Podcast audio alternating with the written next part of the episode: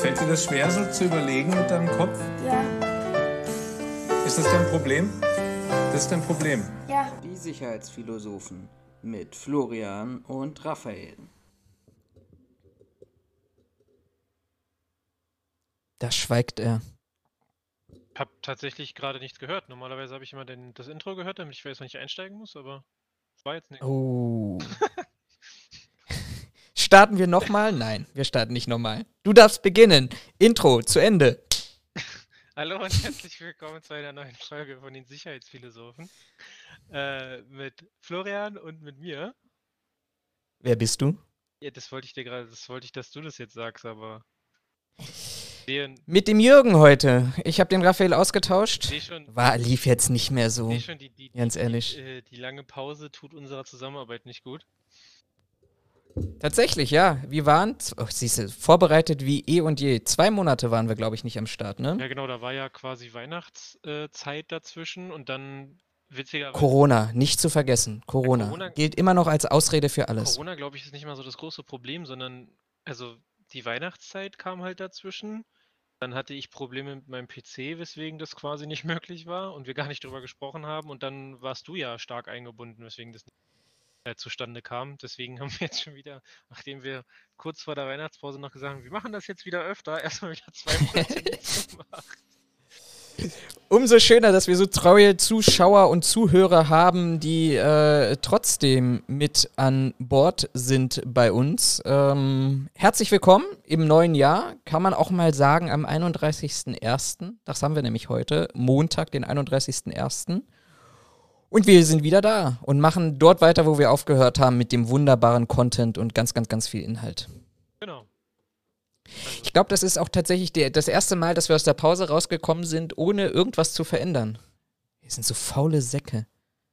Nicht mal ein neues Intro, über das du dich beschweren kannst, haben wir, haben wir gebastelt. Naja, ich hätte jetzt behauptet, wir haben ja was Neues, weil wir ja heute quasi keine, äh, keine Quickies dabei haben. Oh, das haben wir letztes Mal auch schon gemacht, war? Das haben wir und das, das Mal davor auch. Ich habe gerade nachgeschaut, 30.11., also wirklich genau, auf fast auf den Tag genau zwei Monate, haben wir die letzte gemeinsame, muss man ja dazu sagen, äh, Podcast-Folge gemacht. Ich hatte ja zwischendurch nochmal, und das verlinke ich euch hier auf YouTube an dieser Stelle jetzt hier gerade, ja nochmal das Gastseminar an der HWR gehabt, das ich hochgeladen habe, über Professionalisierung des Sicherheitsdienstes. Ach, das hast, du auch, das hast du auch aufgezeichnet? Ja, natürlich. Oh, Entschuldigung. Natürlich. Äh, total, also schaut es euch wirklich an. Ich will jetzt hier keine Eigenwerbung machen, aber das geht auch so ein bisschen über in das Thema, was wir heute vielleicht auch so ein bisschen behandeln oder streifen werden. Schaut euch das tatsächlich nochmal an. Ähm, wir erleben ja ganz oft, dass wir uns irgendwie daran aufgeilen, wie toll und wir wichtig sind. Und ähm, ich muss es mal ehrlicherweise sagen, ich will jetzt nicht sagen, mit den Worten des wunderbaren großen Philosophen und YouTuber Rezos Zerstörung äh, der Sicherheitsbranche. Aber ich glaube, man muss sich manchmal so vor Augen halten, dass das, was wir ja manchmal glauben zu sein und wie wir uns, welche Rolle wir überhaupt in der Gesellschaft spielen und für die Politik und für Polizei und Ordnungsdienste und Co. Ich glaube, das ist jetzt nicht so ganz die Realität an dieser Stelle. Muss es aber auch nicht sein, muss man ehrlicherweise sagen, weil am Ende des Tages haben wir einen gesetzlichen Auftrag, der uns im privatwirtschaftlichen Bereich sieht. Und ähm, wenn, wir, wenn wir da mehr bräuchten, dann ähm, müsste man ja irgendwann zu dem Punkt kommen, dass wir sagen, wir brauchen eine Polizei light und dann wird es umso interessanter, wie sich das rechtsstaatlich bei uns irgendwie integriert. Tatsächlich habe ich, überlege gerade, wann das war. Aber jetzt in letzter Zeit auch wieder häufiger den Eindruck von Menschen, die äh, unbedingt zeigen müssen, was für tolle Menschen sie sind. Wo ich mir dann jedes Mal denke, Kotz, also muss das jetzt sein? Äh, was mich auch nicht unbedingt glücklich macht. Aber das, ich finde es interessant, dass du das jetzt halt an, dass du das jetzt sagst, weil, wie gesagt, mir ist das jetzt auch aufgefallen. Ich tatsächlich auf Redest du jetzt über Menschheit allgemein? Nee, also so mal als Nachfrage oder tatsächlich, grundsätzlich? Tatsächlich, ich weiß leider nicht mehr genau, ob das diesen oder letzten Monat war, hat sich jemand bei mir, nee, müsste diesen Monat gewesen sein, hat sich jemand äh, arbeitstechnisch bei mir gemeldet, der Anführungszeichen neu ist und der wollte sich quasi vorstellen, ähm, weil der so mit meinem Bereich ein bisschen zusammenarbeitet. Und ich dachte, ganz ehrlich, Kollege, ich habe dich seit Monaten schon in den entsprechenden, äh, in den entsprechenden äh, äh, Laufwerken überall eingestellt. Also der hat auf alles schon seit Monaten Zugriff und jetzt will der irgendwie sich vorstellen. Und das klingt jetzt böse, aber der quatscht da halt auch die ganze Zeit, ja und das und hier muss er sich einarbeiten und das und pipapo. Und ich mir auch dachte, Junge, was willst du denn von mir? Äh, und der auch für mich sehr, sehr oberflächlich rüberkam. Deswegen, als du gerade so meintest, ja, die Menschen, oder es gibt immer, es gibt schon wieder deutlich mehr Menschen, die versuchen, sich irgendwie mal, zu pro profilieren, sich darzustellen, musste ich tatsächlich an dieses Ding zurückdenken, dachte mir so, hm, bin ich anders als dir.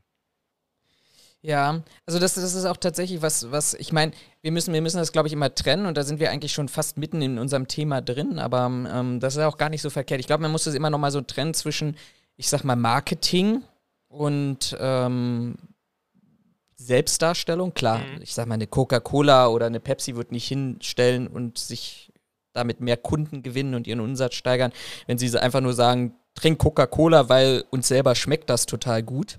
Ähm, die müssen schon ihre, ja, die Vorteile hervorrufen und aufzeigen und warum sie vielleicht besser sind als Pepsi oder Wasser oder sonst irgendwas. Aber ich gebe dir total recht. Also ich, ich habe da so total auch so, so, so gerade so, so ein Flashback, ähm, so ein bisschen, ähm, was ich neulich auch, ich weiß gar nicht wem erzählt habe, aber irgendeinen Bekannten oder Arbeitskollegen oder Kunden oder sowas, wo wir auch wieder bei diesem Thema waren. Und ich habe mich zurückerinnert, so ein bisschen eine ähnliche Situation, wobei da war ich der Vorstellende, habe mhm. mich selber vorgestellt. Ähm, Finde ich gar nicht erstmal so verkehrt, dass du so ein bisschen, wenn du neu in einen Job kommst, durch die Bereiche gereicht wirst, mit denen du zusammenarbeitest. Sollte natürlich jetzt nicht irgendwie nach einem Jahr sein, wobei blenden wir mal Corona-Pandemie aus, das ist vielleicht dann noch ein bisschen schwieriger, das sehr zeitnah zu organisieren. Aber der, der war auch bei mir ähm, und war dann so, okay, stell dich mal vor, und auch nur, ich, weißt du, habe so ein bisschen den Ansatz, ich muss jetzt mich jetzt nicht profilieren, so, ja. sondern kurzen Werdegang erzählen, was ich vorher gemacht habe, vielleicht auch, was ich studiert habe und sowas. Und da habe ich auch so erzählt, naja, ich habe meinen Bachelor gemacht im Sicherheitsmanagement und dann kam, ähm, habe ich gleich meinen äh, Master im Security Management ähm, gemacht und dann kam der, bei dem ich mich vorstellen sollte, sofort so, so ein bisschen, hast du auch gemerkt von der Körpersprache, gleich so ein bisschen hochnäsig und dachte, aha, also Master im Security Management. Hm. Naja, also ich habe meinen Master in einem anderen Fachbereich gemacht, weil das alleine davon zeigt, dass man sich dann persönlich selber weiterentwickelt. Und äh, du hast offensichtlich ja dann nur den einfachen Weg gehen wollen. Ähm, und dann fing er an, über sich zu erzählen, wie toll und wie geil er, was für ein geiler Hengst er ist und wo er überall unterwegs ist und äh, wie, wie sein Studium ihn weitergebracht hat. Und ja, also jeder, der mich kennt, weiß, mit sowas kann man mich nicht beeindrucken. Weißt du, du kannst vorher Bäcker gewesen sein und, und jetzt in Sicherheit sein, wenn du Ahnung davon hast und weißt, zwei fachliche Sätze gerade ausreden kannst und problemlösungsorientiert bist, ist mir lieber, als mir erzählt jemand, der, der irgendwie was anderes studiert hat ähm, und erzählt mir, wie geil er ist. Und dann wird es nämlich spannend in dem Punkt, weil dann mache ich mich ja vergleichbar, ne? Weil dann komme ich ja an den Punkt und sage, okay, du erzählst mir, was für ein geiler Hengst du bist, also fange ich an, deine Leistung ja auch sofort ganz anders zu bewerten, anstatt ähm, da vielleicht auch nüchtern, objektiv, sachlich ranzugehen. Also tatsächlich geht es mir immer so, wenn mir jemand erzählt, was für ein, was für ein abgefuckter, krasser Typ er ist, dann ist es bei mir eher so, dass ich mir denke, aha, okay, also gar nicht. Äh, genau das Gegenteil. Es ist tatsächlich so, also wenn mir jemand erzählt, was für ein krasser Typ er ist, dann ist das für mich eher so ein Ding von, mh, okay, du bist also erstmal eine Niete und du kannst mir jetzt erstmal beweisen, dass du das wirklich bist, was du hier gerade alles erzählst, weil ich der Überzeugung bin, muss nicht jedem erzählen, was für ein krasser Typ ich bin. Die merken das oder ich bin es halt wirklich nicht. Also ich bin da ein bisschen ähm, äh, äh, wie sagt man, ein bisschen zurückhaltender unterwegs. Mhm. Ähm, weil ich bis, also das ist meine persönliche Erfahrung, vielleicht ist das auch vollkommen falsch, aber meine Erfahrung ist halt, die Leute sehen schon, ob du, also was du drauf hast und schätzen ja, dich schon ein. Definitiv. Du musst darüber nicht reden. Ähm, so grundsätzlich, man sagt ja immer, äh, tue Gutes und rede darüber, gebe ich auch vollkommen recht. Aber ich finde, es muss gewisse Grenzen einhalten und sich hinzustellen, zu sagen, ja, also ich habe mich hier weiterentwickelt, weil ich habe dreimal versucht, äh, den Master zu studieren und am Ende habe ich dann BWL gemacht, weil ich wollte mich ja weiterentwickeln. Ja, natürlich kannst du das erzählen. Ja, so ganz passt das nicht. So, ne, aber es ist halt immer die Frage, muss ich wirklich mich wie den absolut geilsten Hengst äh, hinstellen, damit die Leute glauben, dass ich was drauf habe?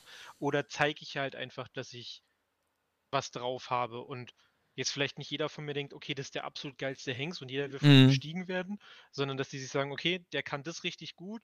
Naja, da ist er vielleicht nicht ganz so geil drauf, aber ist ja Entwicklungspotenzial und da, da stimme ich mit ihm gar nicht überein.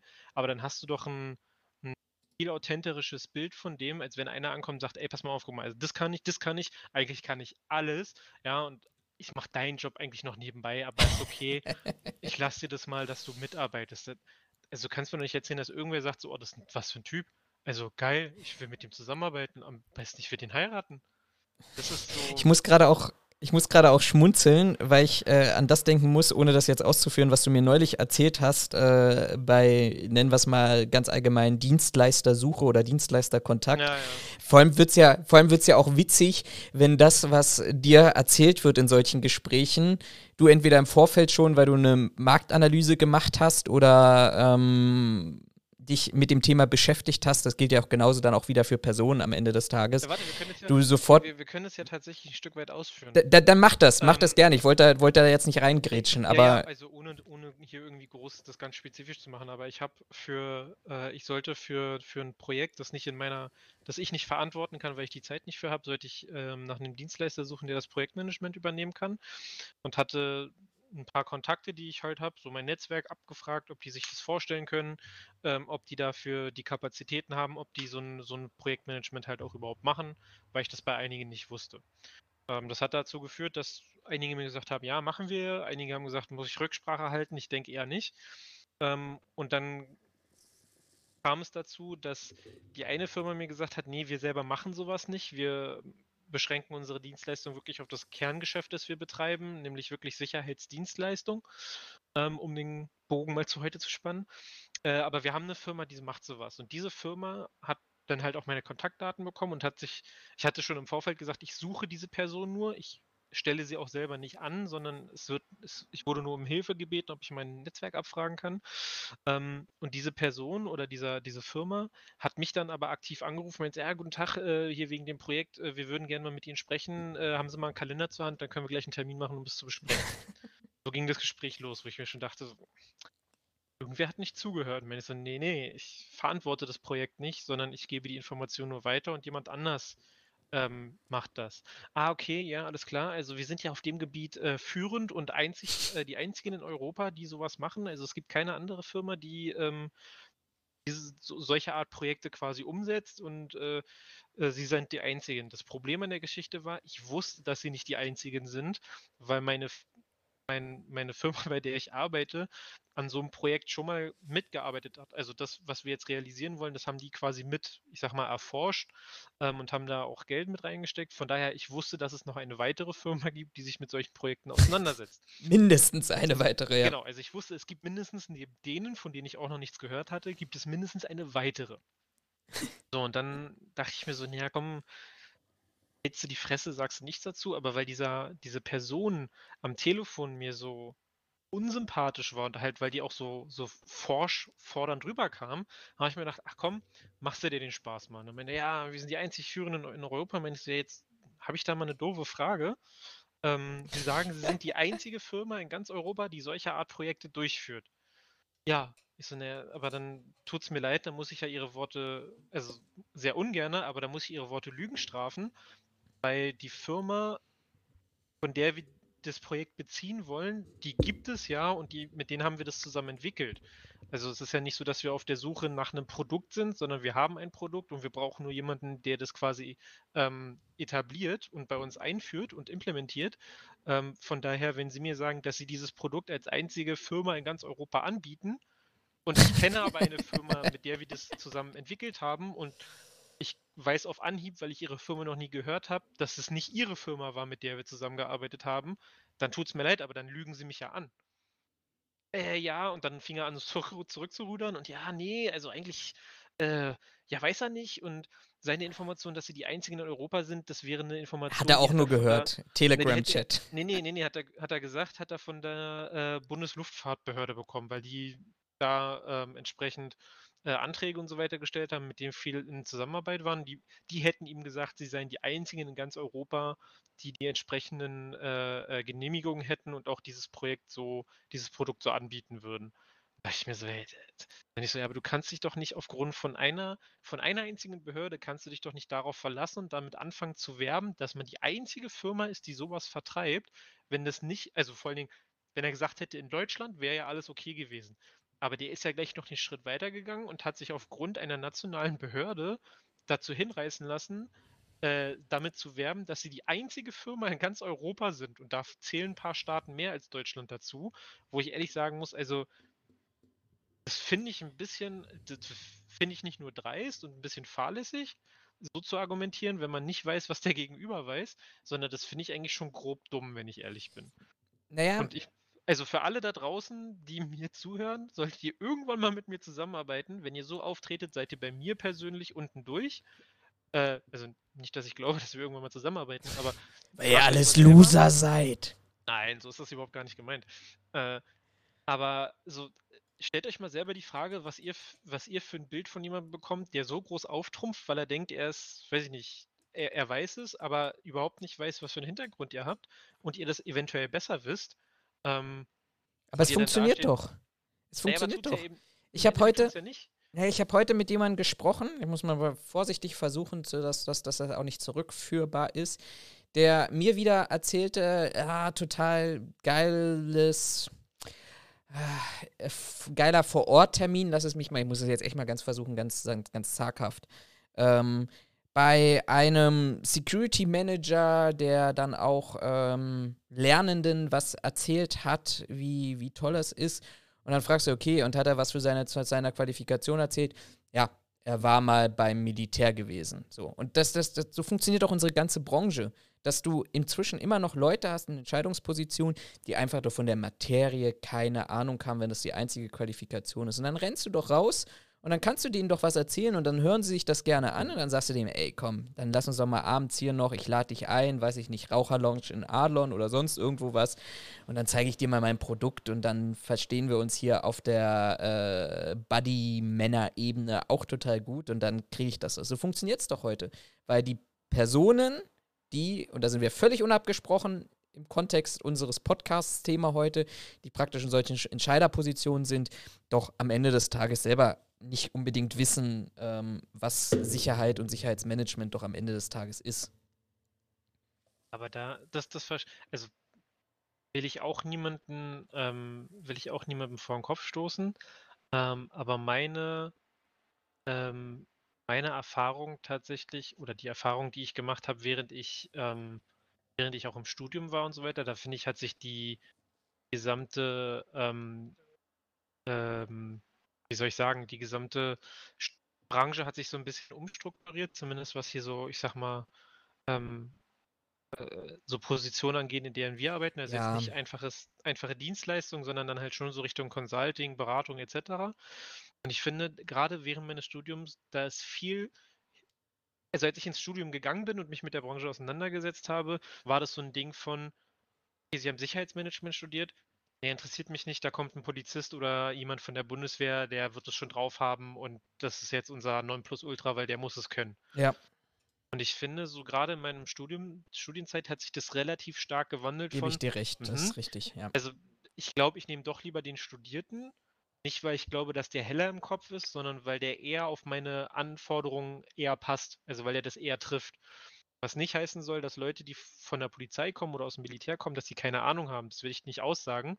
Aber ich glaube, dass das Leute sind, die von der privaten Wirtschaft nicht so viel Ahnung haben, weil sie sie auch zwangsläufig durch ihren Berufsalltag überhaupt nicht mitbekommen haben. Ich stelle das im Freundeskreis immer wieder fest. Ich habe im Freundeskreis äh, auch Beamte, unter anderem auch Polizisten, mit dem ich mich ab und zu mal austausche. Und so blöd, so es klingt, da ging das schon los mit, äh, ja, ich verstehe gar nicht, warum von deinem Brutto so wenig netto übrig bleibt, Mhm. wo wir mal gezeigt haben, okay, pass mal auf, das ist das, was du verdienst auf deinem Lohnzettel, das ist das, was ich auf meinem Lohnzettel verdiene und guck mal hier unten die kleine Zahl, das ist das, was am Ende rauskommt. Ja. Und da haben schon so grundlegende äh, Sachen gefehlt und ich glaube, gerade so, wenn man, ich würde sagen, bei der Polizei ist noch ein bisschen stärker als bei der Bundeswehr, wenn man von der Polizei kommt, dann hat man in der Gesellschaft oder hat man anderen Umgang mit der Gesellschaft. Also ich habe das auch jetzt in meinem aktuellen Job, weil wir kurz vor den, jetzt so gegen Jahresende hatten wir, hatte ich nochmal relativ viel mit der Polizei zu tun, wegen, äh, unter anderem hier wegen des ähm, äh, großen Zapfenstreichs und der Ehrung der Afghanistan-Soldaten. Ähm, und da kommt die Polizei auf einen zu. Also ich habe denen gesagt, passt auf, Leute, wir können das so und so machen. Das und das fällt aber auf jeden Fall aus, weil ähm, ihr nicht die entsprechenden Sicherheitsanforderungen, die an den Arbeitsschutz gestellt werden, mir nicht erfüllen könnt. Und unter den Umständen kann ich euch dann das nicht zubilligen. Und da kam von der Polizei, also ungelogen in einem Telefonat zu mir zurück, meine ich, ich kann ihre Leute nicht da oben lassen, das geht so nicht. Ähm, so, das kriege ich nirgends, kriege ich das, äh, kriege ich das irgendwie argumentiert, äh, das steigt man mir auf den Kopf. Daraufhin kam ungelogen von dem Polizisten, das war jemand aus dem, aus dem Einsatzstab, glaube ich, ähm, kam von dem wirklich, naja, aber wir sind doch die Polizei, uns kann man doch vertrauen. Hm. Wo ich sage, der, der geht mit einem anderen Standing ran, kann ich voll verstehen. Also ich würde auch sagen, als Polizist, auch als Streifenpolizist, korrigiert mich gerne, wenn ihr zuhört und sagt, das ist alles ganz anders. Korrigiert mich gerne, schreibt uns gerne eine E-Mail. Aber mein Eindruck ist, Polizisten sind darauf aus, die haben, ich sag mal, einen Auftrag, ja, den müssen sie erfüllen. Ihr Ziel ist absehbar in zwei Meter Entfernung. Und dann ist es nicht so eine Sache von, okay, Leute, ähm, Brainstorming, wie können wir ohne großes, ich sag mal, ohne großes Chaos, möglichst geschickt, ohne jemandem auf den Fuß zu treten, dieses Ziel erreichen, sondern bei der Polizei ist es mehr so ein Ding von, schönen guten Tag, äh, wir sind die Exekutive, ich will jetzt zu diesem Ziel, stehen Sie mir nicht im Weg, weil sonst haben wir ein Problem. Ja. Also es ist ein deutlich fordernderes Arbeiten, was ich in vielen Situationen auch vollkommen nachvollziehen kann, wenn du da irgendwie, ich sag mal, ein paar Idioten hast, die äh, wilde Sau spielen. Wenn du da, da kannst du nicht ankommen mit, okay, lass uns mal brainstormen, so wie kriegen wir das jetzt vielleicht sauber hin, sondern da musst du mit einer gewissen Durchsetzungskraft oder auch einem Durchsetzungswillen musst du da einfach auftreten. Kann ich, kann ich vollkommen nachvollziehen, bin ich voll bei, ist auch, ist auch gut so. In der Situation, die ich jetzt halt hatte, ist halt nur doof, wenn du, wenn du als, ich sag mal, als, als Zivilist in dem Fall, nenne ich es jetzt mal, wenn du halt deine Rechte halt kennst und da ging es halt um unsere Liegenschaft und es gab keine, also ich habe es mit dem Juristen im Nachgang dann vorher auch, bevor die dann zu uns gekommen sind, habe ich das mit unseren Juristen auch nochmal geklärt, nur um für mich auch nochmal sicher zu sein, weil meine Rechtsauffassung das im Endeffekt schon sagte. Die wollten auf unsere Liegenschaft. Sie hatten allerdings keine gesetzliche Grundlage, auf der sie das hätten erzwingen können. Äh, und ziemlich genau das habe ich sie auch spüren lassen und habe ihnen gesagt, ihr könnt es nach unseren Regeln machen, dann seid ihr herzlich willkommen. Wenn ihr euch nicht an unsere Regeln halten wollt, naja, dann spielen wir das Spiel halt, aber das gewinnt ihr nicht und dann kommt ihr nicht an das Ziel, das ihr heute habt. Äh, und ich glaube, damit sind die teilweise so ein bisschen überfordert, weil die halt nicht damit rechnen, dass jemand sagt, nö. Also, nee, muss ich nicht. So, war halt keine Gefahr im Verzug, war kein, wir haben niemanden, keine Straftäter äh, äh, versteckt oder sowas. Also wir waren rechtlich komplett sauer. Das war im Endeffekt eine, eine sag mal, eine Amtshilfe, wenn man so will, auch wenn wir die nicht geben können, aber es war quasi eine Unterstützungsleistung äh, aus der privaten Wirtschaft an die Polizei. Äh, und das beruht ja auf Freiwilligkeit. Also wenn die mir sagen, wir müssen in ihr Haus und ich sage denen, ja, das ist schön, aber nein, das dürft ihr nicht, dann stehen die halt erstmal da und gucken einen doof an, weil sie halt damit nicht rechnen. Und ich glaube, das ist so dieser, dieser Unterschied zwischen jemandem, der das sag mal, der den, der den privatwirtschaftlichen Weg geht, also so wie wir, die studiert haben und sich mit Firmen auseinandersetzen. Und wir sind bestimmt auch nicht, nicht die Besten, wenn es da um Polizeiarbeit ginge. Da, sind, da würden wir wahrscheinlich untergehen oder ziemlich sicher sogar. Ähm, und halt dieser Unterschied zwischen diesem, ich sag mal, staatlich-exekutiven Weg gehen, wo du halt einfach andere Anforderungen hast. Absolut.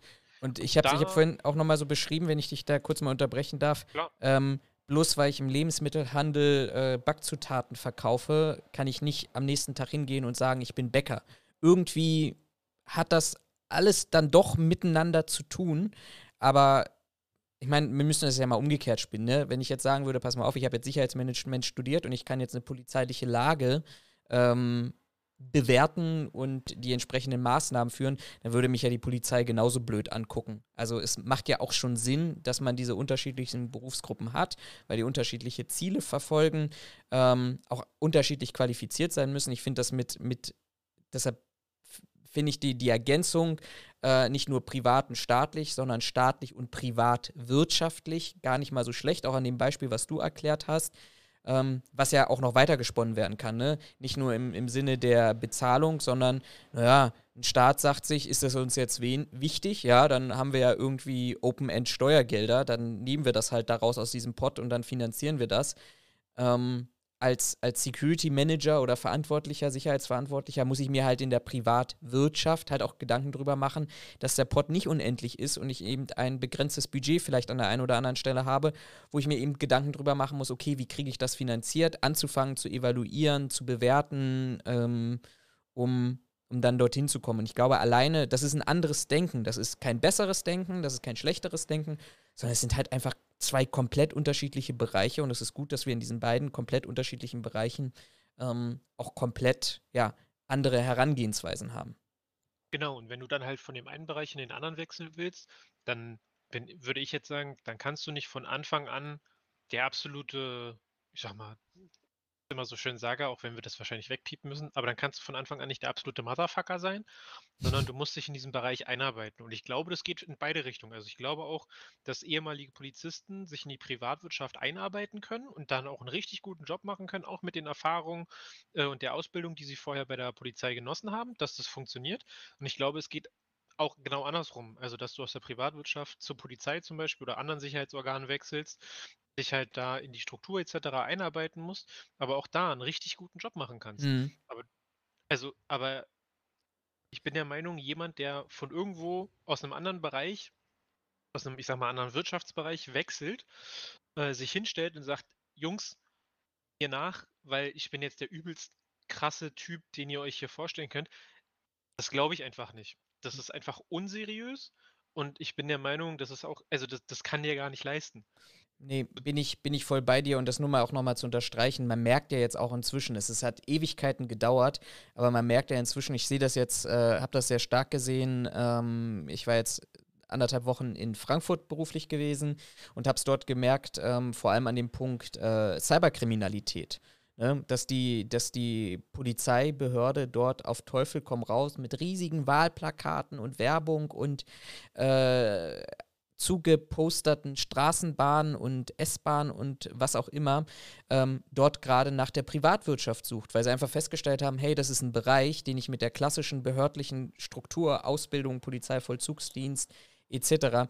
einfach selber nicht abbilden kann. Da brauche ich andere Kompetenzen und Qualifikationen und das spricht, ist ja genau das, was du ja letztendlich gerade eben auch gesagt hast, in der Richtung zu sagen, okay, die müssen sich dann halt einarbeiten, die müssen sich dann hinsetzen und sagen, kriegst wahrscheinlich nicht von heute auf morgen ein MacBook. Und wenn du eine neue Anforderung brauchst, weil du gesagt hast, ey, das ist ein super geiles Tool, mit dem ich vielleicht noch schneller, noch effizienter irgendwas durchsuchen, mir aufschlüsseln und listen kann, wird wahrscheinlich dein Vorgesetzter sagen, finden wir gut, machen wir mal ein Ausschreibe- und Vergabeverfahren, in drei Jahren hast du dann die Software. Ach, und übrigens, wenn du in Zukunft dafür ein Update brauchst, dann richte dich mal darauf ein, dass du ähm, dafür wieder eine Vergabe brauchst. Ne? Also es ist in beide Richtungen, aber in mhm. beide Richtungen heißt das eben einarbeiten und vor allem die entsprechenden Qualifikationen mitbringen. Und das soll jetzt auch gar nicht heißen, und das wäre so der letzte Punkt für dem, zu dem, zumindest zu dem Thema, mhm. wobei, wenn wir schon bei Polizei sind, äh, kann ich auch gleich nochmal über soziale Kompetenzen sprechen.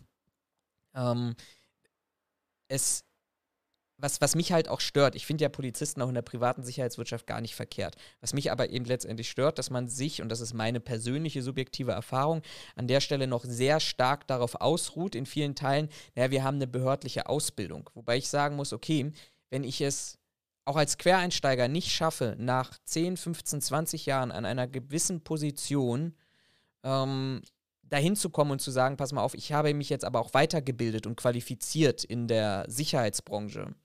Ähm, sondern ich komme nach 15, 20 Jahren Privatwirtschaft immer noch mit damit um die Ecke und übrigens, ich war mal Polizist, Feldjäger oder Co. gewesen. Ja, sorry, dann muss man sich einfach auch fragen, ähm, dann, dann geht es nicht um Polizei oder Behörde versus Privatwirtschaft, sondern geht es, glaube ich, einfach um die persönliche Kompetenz auch festzustellen, dass ich mich einfach auch qualifizieren muss und die Welt sich weiterdreht und die Welt eben nicht in der Behörde stehen geblieben ist mit meiner Qualifikation und meiner Ausbildung, mit meinem staatlichen Studium, was auch immer, was, was mir heute vielleicht wenig bringt, weil die Welt sich einfach weiterdreht. Ja, ich weiß, was du meinst. Hm. Ja, übrigens, das, das wollte ich dir ja noch mal kurz erzählen, ne? das hatte ich dir jetzt schon angeteasert, so ein bisschen ähm, eingangs. Äh, ich hatte tatsächlich, ich habe ja sehr wenig Kontakte zur Polizei, also klassische Kontakte zur Polizei. Hatte letzte Woche ähm, welche gehabt und ich muss ganz ehrlichweise sagen, sie waren nicht angenehm gewesen. Ähm, in dem Sinne, dass ich einfach das, was wir gerade eben auch so mit veralteten Strukturen und Co. Äh, dargestellt haben, ähm, ich einfach wirklich gemerkt habe, also alter Schwede, das ist schwierig. Ähm, das ist grundsätzlich schon schwierig, wenn es bei der Polizei um Internet geht und Internetkriminalität. Ähm, aber du denkst dir, wenigstens bei den Beamten sollte doch inzwischen in der heutigen Zeit, wo du nicht um Smartphone, PC, Social Media und Co. rumkommst, wenigstens so ein gewisses Grundverständnis sein. Ähm, Hintergrund war, ich äh, hatte eine Strafanzeige wegen Beleidigung im Internet gestellt. Kann man sich im Nachhinein immer noch darüber unterhalten, ähm, ob das jetzt mit Kanonen auf Spatzen schießen ist oder ähm, ob das nicht einfach auch das gute Recht ist, dass es auch in soziale Medien keine Räumlichkeiten sind, in denen ähm, die Anonymität gilt und wer sich dort halt blöd benimmt unter seinem Klarnamen, muss halt eben auch mit Konsequenzen rechnen. Aber ähm, an, der, an der Stelle kurzer, kurzer Einwand von meiner Seite. Also ich sehe das genauso. Auch das Internet ist kein rechtsfreier Raum.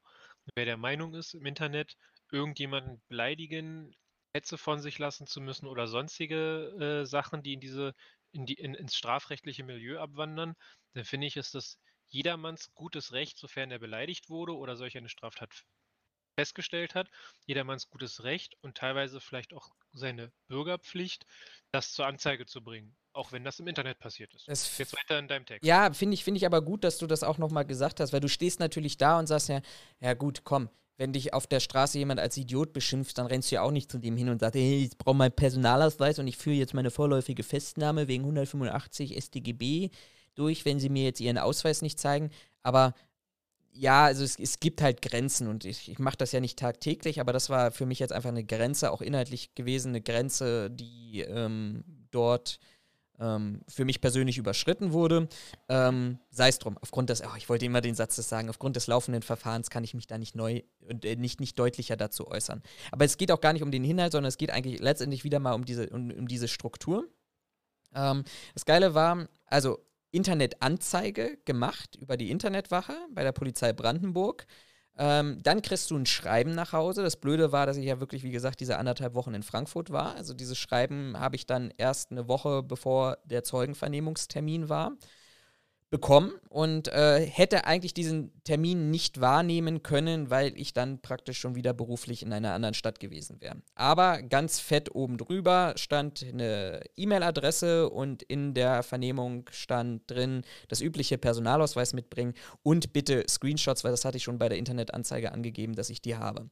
So, was habe ich gemacht? Ich habe mich hingesetzt, habe praktisch äh, elf Seiten, ungelogen, elf Seiten geschrieben wo ich praktisch diese Screenshots eingebettet habe, erklärt habe, was der Hintergrund ist, warum ich mich persönlich herabgewürdigt fühl, fühlte. Ähm, immer noch, dass es auch eine Außenwirkung hatte, habe Zeugen angegeben, bla bla blub. Schickt das per Mail ab mit der Bitte, sehr geehrter Herr, hm, hm, hm, hm ähm, ich wäre an diesem Tag auf Dienstreise und habe jetzt erst Ihren ähm, Ihr Schreiben gesehen. Ich würde mal bitten um Terminverschiebung. Hab keine, keine Antwort bekommen. Dachte mir so, ja, rufst du jetzt an oder nicht? Ja, gut, äh, habe ich geschafft, die Dienstreise zu verschicken. Taucht da also bei mir auf der Polizeiwache morgens um 9 Uhr auf. Kommt mir erstmal so ein Typ entgegen, der auch bei der BFI Plus tätig sein könnte, als Kriminalbeamter. Okay, mag jeder auch sein Hobby Bodybuilding verfolgen. Alles gut und komme dann rein in den Raum und äh, klassische Vernehmung und dann fängt er an mit, ja, jetzt erzählen Sie mal. Und dann sage ich, ich muss gar nicht viel erzählen, Sie haben ja bestimmt meine Mail bekommen. Wie Ihre Mail? Naja, ich sage, ich habe Ihnen da zwölf Seiten geschrieben. Ja, wann haben Sie, wenn Sie es heute früh geschickt haben, dann habe ich es noch gar nicht bekommen, weil unser Outlook, das muss, dauert immer noch so. Ich sage, nee, nee, nee, das habe ich vor sieben Tagen bekommen. Ja, gut, äh, dann kann ich es auch nicht bekommen, äh, ab, abgeschickt, Entschuldigung, abgeschickt. Ja, dann, äh, ja, also wir, wir schicken zwar Mails raus, aber viele der Mails kommen nicht an, weil die vom System gefiltert werden und dann gelöscht werden. Ich sage, okay, ist ja interessant. Ähm, weiß ich nicht, hätte man ja irgendwie so eine automatische Mail generieren können, wenn das System eine Mail zurückschickt oder ablehnt, dann ähm, ja, dass der User es weiß. Ähm, dann habe ich ja das ausgedruckt, alles noch dabei gehabt, reich's ihm rüber, merkst praktisch, wie ihm die Kinnlade runterfällt und sagt, ja, ja, warum haben sie es mir denn nicht geschickt? Ich sage, ich habe es ihnen geschickt per Mail, aber seien Sie mir nicht böse, nächstes Mal, ich schicke das per Post oder gebe das direkt hier in der, im, im Revier ab. So. Ja, geben Sie mir fünf Minuten. Dann siehst du, wie er die erste Seite liest, in die zweite Seite reinguckt und sagt, nee, also das, das müssen Sie mir jetzt mal erklären, das verstehe ich nicht. So, und dann erklärt er, erkläre ich ihm das alles, erkläre ich ihm auch wieso, weshalb, warum. Ja, wieder, ja, das verstehe ich nicht. Was, dieses, dieses, das mit diesem Internet, so, ich sage Ihnen wieder erklärt, bla bla bla. Ja, gut. Okay, nee, dann müssen Sie mir jetzt nochmal diktieren, was da los war. Na gut, also die ganze Zeit, ich meine, ich will es jetzt nicht, es ist partout nicht der Vergleich.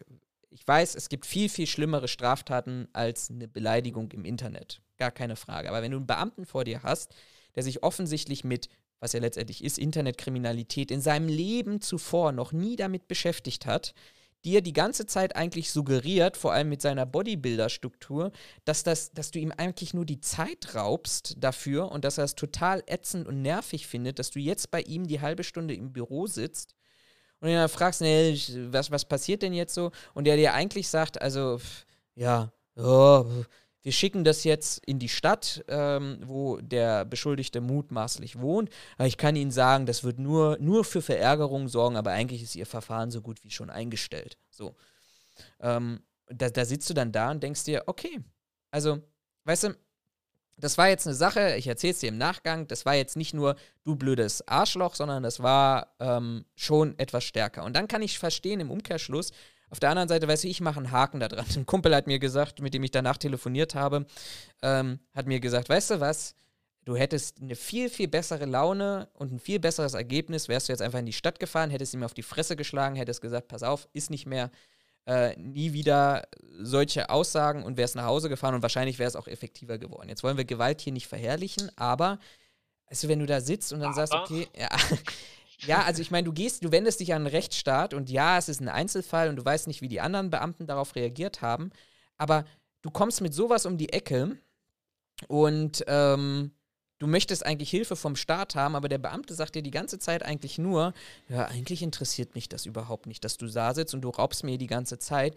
Da muss ich im gleichen Kontext wieder denken, das, was wir ja so, so diese klassischen Themen immer wieder haben, ja, Internet ist kein rechtsfreier Raum, so wie du das sagst, ja, jetzt komme ich als, jetzt jetzt versetze ich mich mal in eine Frau rein oder eine weibliche Person, kann ja auch ein Mädchen sein, das irgendwelche Dickpics zugeschickt bekommt über Instagram, Facebook, wo auch immer, sagt, ey, ich will mich dagegen wehren, zur Polizei geht und dann so plötzlich so ein Bullen also Bullen im Sinne von Hühn, nicht im Sinne von Beleidigung, hat, der überhaupt nicht einfühlsam, empathisch ist, der wenigstens, der, der kann mir sagen, pass mal auf, hm, ist jetzt nicht viel, du musst dir nicht viel Chancen, weil in unserem Rechtsstaat immer noch Beleidigung äh, nicht so schlimm ist wie ein körperlicher Angriff, alles gar kein Thema, verstehe ich auch alles, aber wenn der die ganze Zeit die suggeriert, pass mal auf, interessiert mich eigentlich gar nicht und ja, das Dickpick hättest du ja auch löschen können, ah, ich weiß nicht, ob das so für Vertrauen in unsere Polizei sorgt.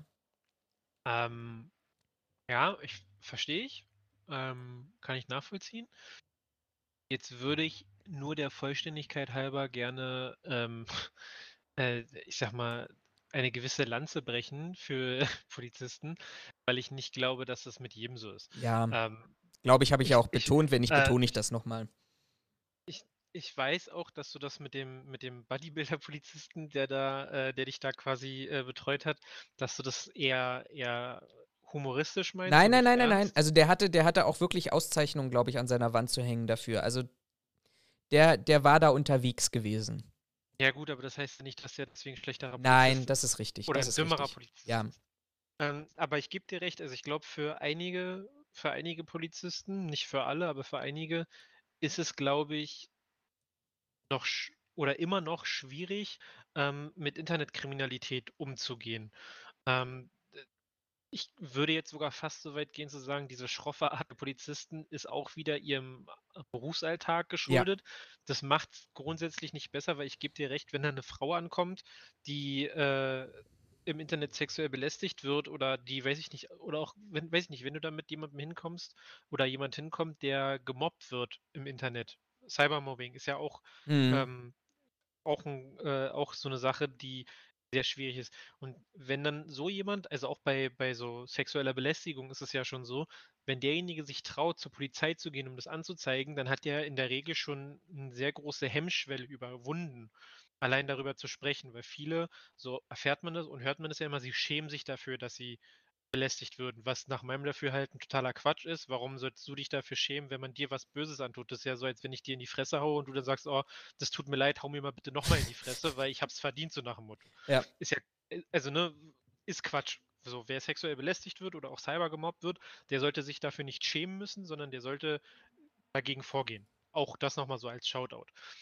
Und ich glaube, da haben sehr viele, dass es da nicht nur bei den Polizisten, wobei das da jetzt auffällt, weil die die Anzeige aufnehmen sollen, ähm, da fehlt so ein bisschen die Empathie für sowas. Und ich gebe dir recht, wenn dann halt einer steht, du hast dich schon überwunden, jetzt in deinem Fall ist es ein bisschen was anderes, aber wenn du da einen Cybergemobbten, einen äh, Cyberbelästigten hast, der diese He- Hemmschwelle, dass es ihm peinlich ist, schon überwunden hat und darüber jetzt quasi öffn also es öffentlich macht, beziehungsweise sich jemandem anvertrauen will, und da kommt von mir aus auch ein Hühne, ja, der, weiß ich nicht, äh, das Double von, vom Tordarsteller sein könnte und der eigentlich genau die richtige Person ist, zu sagen, alles klar, Mädchen, sag mir, wie er aussieht, wir hauen ihm jetzt mal in die Fresse, dann geht es dir gleich besser. Was ja per se eigentlich erstmal ein gutes Bild wäre. Aber wenn dann halt so jemand ankommt und sagt so, ja, ja, und was ist jetzt ihr Problem? Dann kann ich Sei mal ein Mann. Indianer kennt keinen Ja, Scherz. da, da, dann kann ich verstehen, dass das nicht das ist, was man dann hören möchte und ich auch vollkommen dabei bin, dass das auch nicht das ist, was man dann hören sollte, sondern klar, da müsste auf jemanden eingegangen werden. Ähm,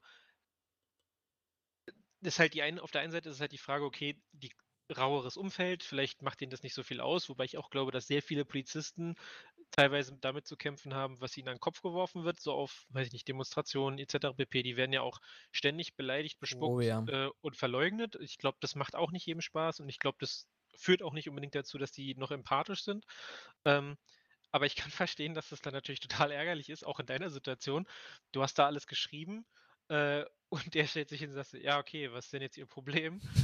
Du legst ihm die zwölf Seiten hin und der sagt, ja, okay, erklären Sie mir das jetzt mal trotzdem. Ähm, kann ich irgendwo verstehen.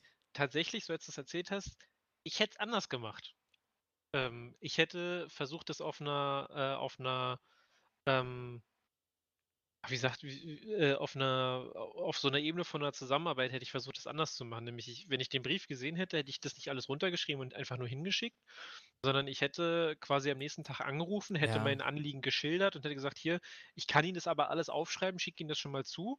Ähm, und dann können wir uns nochmal austauschen, beziehungsweise vielleicht können wir den Termin einfach verlegen. Dann können wir das gerne nochmal zusammen durchgehen oder Sie, sagen Sie mir, was Ihre Fragen sind. Es wäre jetzt nur doof mit der Dienstreise. Das kann genauso nach hinten losgehen wie deine Aktion. Das, ja, das ist nicht ausgeschlossen. Aber ich hätte es tatsächlich, ich hätte tatsächlich versucht, den, den Polizisten mehr von meiner Situation hau raus abzuholen. So, Ja. du verstehst, was ich meine. Ja, ich gebe ich geb dir auch recht, aber es ist halt immer wieder, es ist halt in Teilen auch so ein Thema, ähm, muss ich ja ehrlicherweise auch sagen. Weißt du, dann hast du auch was zu tun und dann willst du, ne, also ich sag mal, ich muss ja, ich muss ja dazu sagen, meine Erfahrungen, die ich sonst hatte, ähm, die im, im Wesentlichen recht gering sind, die sind ja eigentlich sonst positiv gewesen. Und ich muss auch ehrlicherweise sagen, und das unterstützt total ähm, das, was du sagst. Ich habe eine Bekannte und die hatte tatsächlich im Kontext, sage ich mal, von sexueller Belästigung, nennen wir es mal so, ähm, genau diesen Polizisten, der von seiner Kollegin ähm, gebremst werden musste, dass sie da nicht einmarschieren und die Tür auftreten und äh, dem, dem Typen mal. Also von daher, wie gesagt, es gibt auch, auch alle anderen, aber im, im anderen Kontext muss ich halt eben auch dann wieder, dann bin ich wieder in der Behördenstruktur und da bin ich vielleicht auch wieder so mehr im Be privatwirtschaftlichen, wo man auch viel mehr davon lernen kann. Ich meine, wir alle bearbeiten doch auch nicht alle Themen, sondern wir gucken, wem, zu wem passt dieses Thema. Ähm, wer hat vielleicht ein bisschen mehr Empathie und wer ist vielleicht derjenige, der, wenn es zu einer Schlägerei gekommen ist, ähm, vielleicht so eine körperliche Auseinandersetzung besser, ähm, ja, ich sag mal, ähm, handeln kann, beziehungsweise aufnehmen kann, wo dann vielleicht auch mal so ein ruppiger Ton ganz passend ist. Aber sei es drum, das, das, das war jetzt nur mal wieder so eine, so eine äh, ganz interessante Erfahrung, die ich an dieser Stelle gemacht habe. Und ähm, auf der anderen Seite, wie gesagt, Gott sei Dank wenig, eher wenig Kontakte, wo es um solche Themen geht. Ich bin mal gespannt, was dabei rauskommt. Wahrscheinlich nicht viel war auch nicht zu erwarten. Aber das Witzige in diesem Kontext ist, das habe ich ihm dann aber auch gesagt, weil er mir dann erzählte, ähm, naja, wie denn, ob ich eine Vermutung hätte, wieso, weshalb, warum dieser Mensch ähm, das getan hätte. Und ich sage, naja, der ist, der ist total in, in, Teilen, wenn ich mir sonst seine Beiträge ansehe, ist der so ein bisschen abgedriftet ins Verschwörungsmythische erzählerische Milieu. Da erzählt er mir so, ah, die Leute werden immer bekloppter. Und ich ihm dann fast, fast an den Kopf gegangen wäre, auch mit beiden Händen und gesagt habe, genau deshalb sitze ich doch hier. Also wenn wir immer nur sagen, oh, die Leute werden doch nur bekloppter und ähm, ja, aber so wirklich können wir nichts dagegen tun. Ähm, nee, genau das ist meiner Meinung nach, ne? Dass du, dass du jemanden mal auch A, ein Schuss vom Bug setzt, das ist das eine Thema. Das zweite ist, dass du vielleicht die Behörden auf bestimmte Personen mal aufmerksam machst. Und das andere ist, und das kenne ich halt aus dem, aus dem Bereich, wo, wo es um viel Hausverbote und ähm, Hausfriedensbrüche gibt mit Obdachlosenmilieu und Co., wo dann der Staatsanwaltschaft auch sagt, ja, pass mal auf, weißt du, eine Anzeige ist heutzutage auch im Haus, Thema Hausfriedensbruch nichts mehr, was wir ähm, tatsächlich bearbeiten. Aber wenn du mir zehn zu einer Person innerhalb eines Zeitraums X vorbeibringst, dann können wir ihnen einen Schuss vom Bug setzen. Und deshalb auch hier nochmal so ein bisschen so der Shoutout, wie du so schön sagtest. Ähm, lasst euch nicht alles gefallen. Ja, es kann vielleicht auch die erste Anzeige sein, wo man dann mit ein bisschen Enttäuschung den Brief öffnet ähm, und die Einstellung des Verfahrens dann liest. Aber es kann eben auch genau das zehnte Mal sein, wo dann vielleicht irgendwann ein Staatsanwalt sagt, pass mal auf, also der hat jetzt schon zehn Anzeigen wegen Beleidigung, auch im Internet oder im realen Leben oder andere Delikte. Ähm, und jetzt ähm, erlasse ich mal einen Strafbefehl, weil offensichtlich anders lernt er ja nicht. Finde ich, äh, find ich für den Part ein gutes Schlusswort. Sehr gut. Dann lass uns rübergehen zu unserem heutigen Thema. Ihr habt das vielleicht entweder schon auf Instagram gesehen, weil ich euch da schon ähm, zu eurer Meinung gefragt habe. Ein bisschen spät, deshalb auch ein bisschen wenig externes Feedback heute bekommen. Aber ähm, wenn nicht, habt ihr es in der Video- oder Podcast-Beschreibung schon gelesen im Titel. Wir wollen heute über Werbemaßnahmen in der privaten Sicherheitsbranche sprechen. Also, wie kriege ich neues Personal? Das Thema wird ja immer wichtiger. Äh, wir sind jetzt nicht mehr nur noch bei den ja, 12.000 offenen Stellen bundesweit. Der BDSW hat vor ein paar Wochen ähm, veröffentlicht, wir suchen jetzt 40.000 Sicherheitskräfte. Fun Fact und These am Rande. Ähm, ich bin der felsenfesten Überzeugung, die suchen wir nicht für den Objektschutz, sondern wir suchen den vor allem für den Veranstaltungssicherheitsdienst. Weil man dort ja letztendlich endlich nichts anderes und gibt es unzählige Beweise dafür und Belege dafür und Berichte dafür. Ähm, man einfach viele, viele Unternehmen ihre Mitarbeiter auch 450 Euro Kräfte am Rande wirtschaftlich, Doppelpunkt, die hättet ihr gar nicht entlassen müssen, weil die kosten euch auch so kein Geld im Unterhalt, Klammer zu. Aber sei es drum, entlassen hat und man jetzt langsam feststellt, naja, irgendwie vielleicht nicht zu hundertprozentiger Normalität, kommen wir zurück und jetzt brauchen wir plötzlich Leute und da bin ich über die ein oder andere Sache jetzt auch in den sozialen Medien wieder gestoßen, wie Sicherheitsdienste werben. Ähm, aber ich würde vielleicht mal starten, weil wir sind ja auch der persönliche Podcast. Wir berichten von unseren Erfahrungen.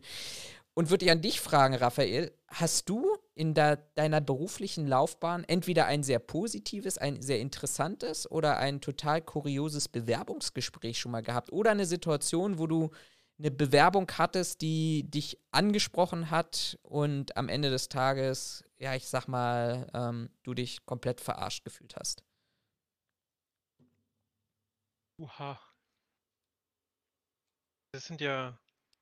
Also ob ich, selber so, ob ich selber so eine Bewerbung oder so, so ein Bewerbungsgespräch selber schon mal hatte ja. oder ob ich, ob ich quasi einen Bewerber hatte, der mm. so war. Nö, wir, wir wollen ja, wir wollen jetzt mal aus der ich, also aus der aus der Arbeitnehmerperspektive kommen. Ähm,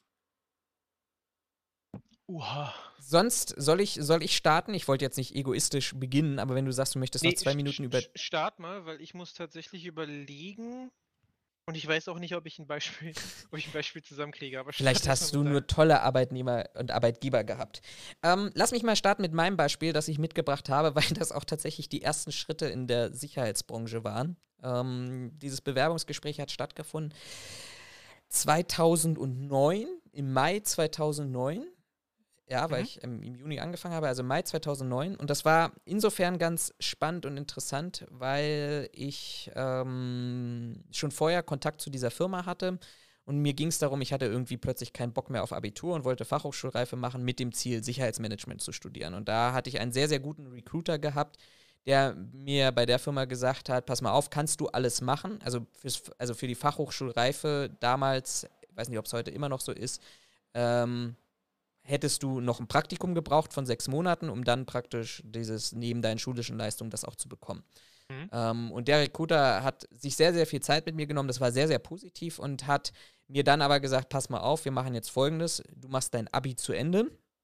Und ich garantiere dir heute, dass du einen Ausbildungsplatz bei uns bekommst. Und mit dem Studium schauen wir dann später nochmal. Und ähm, war auch tatsächlich so, dass ich dann praktisch ein halbes Jahr später bei, nicht bei ihm saß, aber wieder mit ihm gesprochen habe und gesagt habe, passen Sie auf, Sie erinnern sich an Ihr Angebot, würde ich gerne machen. So. Und er sagt, ja, ja, aber ich bin jetzt gar nicht mehr dafür zuständig, aber ich reiche Ihre Bewerbung weiter. Und werde auch eingeladen von der Firma hier in Berlin-Mariendorf ähm, und gehe so naiv, wie ich bin, ähm, weil ich es ja auch mal so gelernt habe, mit Anzug, Krawatte und Hemd zum Sicherheitsdienstleister, um dort praktisch mein Bewerbungsgespräch zu haben, relativ spät am Nachmittag, ähm, für einen Ausbildungsplatz zur Fachkraft für Schutz und Sicherheit. Und melde mich bei der Sekretärin an und die meldet sich auch bei meiner Ansprechpartnerin, sagt aber auch noch so, ja, ähm, könnte ein bisschen dauern, die äh, ist noch im Gespräch, das verzögert sich etwas. Und macht dann Feierabend. So, und ich sitze dann in dieser Wartehalle, sitze da mit meinem Anzug, meinem Krawatte. Ich glaube, ich habe nicht nur Anzug, sondern auch Weste drunter gehabt, also einen Dreiteiler getragen. Und äh, sitze da, meine Unterlagen dabei, alles vorbereitet. Und es kommt immer wieder eine Frau vorbeigelaufen und schaut mich an, guckt sich um, geht weiter. Und kommt wieder. Also dieses, diese, dieses, dieses Ding passiert ungelogen drei, vier, fünf Mal so. Und sie kommt immer, guckt, geht dann wieder im Büro vom Kollegen, kommt wieder raus, schaut mich an, geht rum, bis sie dann irgendwann mal offensichtlich nicht das gesucht hat, was sie suchte, sondern auf mich zukam und sagte, na, Sie sitzen jetzt auch hier eine ganze Weile, wie kann ich Ihnen denn weiterhelfen? Und ich sage, ja, ich habe hier praktisch ähm, mein Bewerbungsgespräch, ich bin eigentlich auch angemeldet, aber die, die Sekretärin oder Empfangsdame sagte, dauert noch so ein bisschen. So. Und ich sagte, okay, und wie heißen Sie? Ich sage, ja, mein Name ist äh, Florian Horn. Ja, dann sind Sie ja derjenige, den ich gesucht habe. Ich sage, ja, okay. Ist ja schön, dass ja, wir uns natürlich haben sie mich gefunden gesucht. Das wussten sie bisher bloß. haben. So, und dann nimmt sie mich mit praktisch in den Besprechungsraum, total nett, und fängt dann an, sich total zu entschuldigen. Ähm, ja, es tut mir total leid, dass ich so an ihnen vorbeigelaufen bin. Ich habe die Welt nicht verstanden. Also A, muss man dazu sagen, zu dem Zeitpunkt war ich noch 18 gewesen, also total auch, auch von der von der Welt draußen außerhalb von Schule keine Ahnung gehabt und vom Berufsleben auch keine Ahnung gehabt. Und ich sage, ja gut, aber ist ja, ist ja nicht schlimm, wir haben uns ja jetzt gefunden, alles schön. Und dann sagt sie, ja, ja, aber es tut mir total schrecklich leid. Und dann kommt ihre Begründung, ich bin nicht davon ausgegangen, dass sie der Bewerber sind, weil sie tragen ja Anzug. Ich sage, okay, ähm, ja, weiß ich nicht, ist, ist das jetzt falsch? Also ich, ich habe das mal so gelernt, dass man zum Bewerbungsgespräch, und das hat mir auch meine Mama mitgegeben, zum Bewerbungsgespräch zieht man sich anständig an. So, und sie sagt, ja, Moment mal, und geht wieder raus. Und ich sitze dann total verwirrt in, in meinem, ja doch, es war eigentlich wirklich mein erstes richtiges Bewerbungsgespräch in diesem Raum und sie kommt mit jemandem rein, ein total großer Typ, mit dem habe ich nachher total gerne zusammengearbeitet, total netter Mensch. Ähm, der setzt sich dann auch noch, nimmt sich einen Stuhl, setzt sich wie ein Cowboy verkehrt herum auf diesen Stuhl drauf und beide starren mich an, als ob ich ein Außerirdischer wäre. und dann sagt sie zu ihrem Kollegen, ähm, siehst du, Uwe, ich habe dir gesagt, ich habe hier einen Bewerber mit Anzug. Und du suchst doch immer Leute für deine Hotellerie, die auch Anzüge tragen können. Hier habe ich jemanden. So, und dann guckt er mich wieder an wie so ein Auto und sagt, ja, finde ich gut. Und dann, komm, dann kommen wir erst in dieses Gespräch hinein, dass ich gerne meine Ausbildung und sie bieten mir einen Servicevertrag vorneweg an, dass ich da arbeiten könnte. Aber das war tatsächlich mein, also es war alles top, tippitoppi, also wirklich, aber es war tatsächlich mein allererstes Mal ähm, ein Bewerbungsgespräch in der Branche, wo ich auch praktisch von der Eigenerwartung mit der Erwartung offensichtlich der verantwortlichen Personen, die direkt aus der operativen kommen, konfrontiert war. Und deshalb ähm, finde ich dieses Thema an sich total witzig, weil das alles auch so ein bisschen ähm, ja, in das heutige Thema einspielt. Ähm, tatsächlich, also nicht, nicht, nicht, quasi nicht ich, aber ich habe, ähm, als ich, äh, als ich in Krefeld gearbeitet habe, habe ich ja des Häufigeren mal ähm, Mitarbeiter sind mir ja vorgestellt worden, weil ich dann darüber geurteilt habe, ob die bei uns am Standort arbeiten können oder nicht, also ob sie die, sag mal, die notwendige Reife dafür mitbringen. So. Und da war ich ja genau in dieser Situation quasi auf der anderen Seite von dem, was du gerade erzählt hast. Und tatsächlich war es bei mir so, weil ich das selber von mir auch so kannte, war meine, war meine, ähm, meine Erwartungshaltung, dass die sich vernünftig anziehen, wenn die, Mhm. also ich sag mal, den, den Chef, den Leiter kennenlernen äh, und bei dem vorgestellt werden. Das war tatsächlich auch meine, ähm, meine Erwartungshaltung. Und die Erwartungshaltung wurde in sehr wenigen Fällen wirklich getroffen. Jetzt nur vom rein äußerlichen. Also das waren, Ja. die kamen, die kamen, viele kamen in einem Hemd äh, mit Jeans. Es gab einige, die kamen mit einem Pulli, einige, die kamen mit, die kamen äh, in einfach nur Jeans und T-Shirt. Ähm, einige haben nicht mal die Jacke aufgemacht oder ausgezogen, sondern die saßen so da, als wenn sie quasi gleich aus dem Fenster springen und zur Arbeit starten, so nach dem Motto. Motivation. Naja, kannst jetzt so oder so sehen. Also die hatten in der Regel, die waren auch noch nicht vom, vom Dienstleister, die waren noch nicht eingekleidet. Also die kamen in privater Kleidung. Ähm, und das hat, hat mir halt auch gezeigt, dass meine Erwartungshaltung vielleicht an manchen Stellen eine falsche ist. Weil ich vielleicht aber auch einfach das, in Anführungszeichen, das falsche Klientel gesucht habe. So, wenn, wenn es jetzt eine, ein Job gewesen wäre, wo es darum geht, mit mir Bürotätigkeit zu machen, Sachen zu durchdenken, Konzepte zu machen, pipapo, dann wäre diese Erwartungshaltung wahrscheinlich sinnvoller gewesen als das, wofür wir die Leute gesucht Mhm. haben. Das waren halt auch wirklich operativ arbeitende Leute, die haben ähm, draußen haben die, wenn es hochkam, noch ein Hemd mit so einem mit Fertigbinder, also einem Sicherheitsbinder getragen, aber dazu eine Cargohose. Was vollkommen in Ordnung war, was auch, was auch mehr viel besser gepasst hat. Ich persönlich war auch eher freundlich, hätte gesagt, komm, die sollen sich alle ein Polohemd anziehen, sieht deutlich besser aus als dieses scheiß Hemdgedöns. Ähm, aber in diesen Vorstellungsrunden ging mir das dann auch teilweise durch den Kopf, hm, kommt im T-Shirt und kommt in Jeans. Hat am Ende keinen Ausschlag darüber gegeben, ob wir die angestellt haben, weil mich das Aussehen, äh, also das war für mich kein Ausschlag. Tragen ja sowieso Kriterium. wahrscheinlich Dienstkleidung. So. Genau, also es war kein, kein Kriterium für mich, ob ich die Leute anstelle oder nicht, sondern ich habe mir dann immer das, das Anschreiben angeguckt, ich habe mir den Bewerbung, äh, den, den Lebenslauf angeguckt und Sachen, die mir in diesen beiden Dokumenten aufgefallen sind, habe ich angesprochen, habe das mit denen besprochen und dann kam es halt darauf an, wie die darauf reagiert haben, wie die, geantwortet haben, also so ein typisches Gespräch. Ähm, und da waren auch Leute bei, ich kann mich noch erinnern, da war einer bei, dessen Lebenslauf sah quasi so aus, der hat alles angefangen und alles abgebrochen. Mhm. Also der hat nichts durchgezogen. Und da habe ich tatsächlich, der war, der machte von seinem Kopf her, der machte keinen dummen Eindruck. Also ich kann dir nicht sagen, warum er das nicht gemacht hat. Der hat, er hatte auch erzählt, warum, wieso, weshalb er was, wa- warum er was nicht zu Ende gebracht hat. Ich habe es mir tatsächlich nicht gemerkt, weil so wichtig war es für mich nicht. Ähm, der machte auf mich aber keinen blöden Eindruck. Der machte auf mich sogar einen relativ intelligenten Eindruck, was ja in bestimmten Bereichen auch nicht immer ähm, normal ist. Ähm, und wir haben den auch, wir haben den auch zugelassen für die Arbeit. Ähm, tatsächlich habe ich aber zu meinem Kollegen und auch zu meinem Dienstleister, zum Einsatzleiter damals gesagt, der ist gut, also der macht einen guten Eindruck und der wird das hier auch gut hinbekommen, ist meine Einschätzung. Aber wir haben damals schon, als wir das zu dritt besprochen haben, haben wir gesagt, der wird aber nicht lang bleiben. Ja. Ähm, Tatsächlich war es halt auch so, der hat die Arbeit dann halt wieder abgebrochen. Im Anfang hieß es halt noch von wegen ja und der hat voll Bock und äh, hat sich eigentlich auch echt gut angestellt, auch bei der Einarbeitung und so weiter. Und von heute auf morgen hat er gesagt, nee, er kommt nicht mehr. Also war halt wieder so ein Abbruch. Ähm, aber davon abgesehen kam der halt echt gut rüber. Also, wie gesagt, das Mhm. Aussehen hat jetzt nicht so den, den Eindruck gemacht.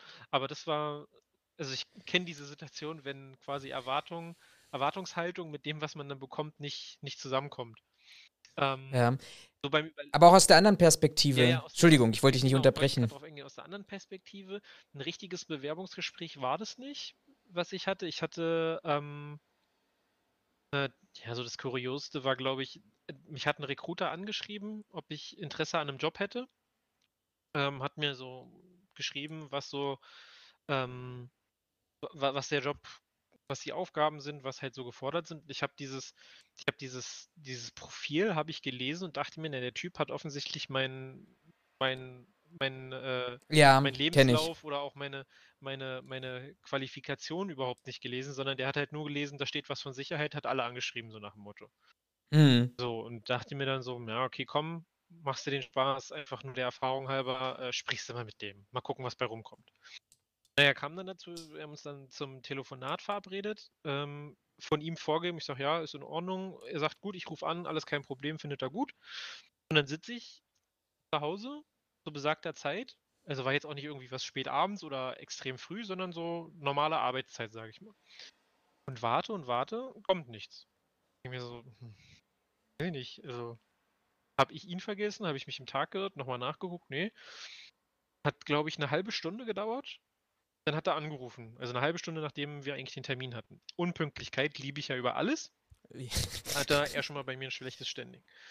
Ja, tut ihm leid, er war gerade noch in einem Termin, hat länger gedauert, äh, deswegen konnte er quasi nicht rechtzeitig anrufen. Mhm. Also Termintreue haben wir auch nicht so. Ja, und naja, Sie kennen ja die Stelle, ähm, habe ich Ihnen ja zugeschickt. Äh, was sagen Sie denn jetzt dazu?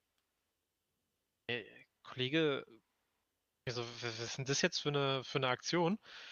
Ich meinte so, also an dem Punkt war ich dann auch schon so, wisst ihr was, leck mich am Arsch. Und habe auch gesagt, so, naja, ich weiß nicht, wie Sie sich das vorstellen so, aber haben Sie mein Profil denn überhaupt gelesen?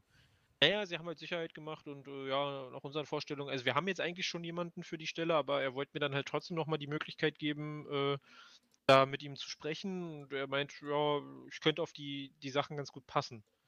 Ich mir so, "Ey, aber du erzählst doch einem Bewerber auch nicht, dass die Stelle schon vergeben ist und dass du jetzt eigentlich nur eine halbe Stunde zu spät äh, aus, äh, äh, aus Nettigkeit trotzdem nochmal mit dem quasselst, also beiden die Zeit raubst.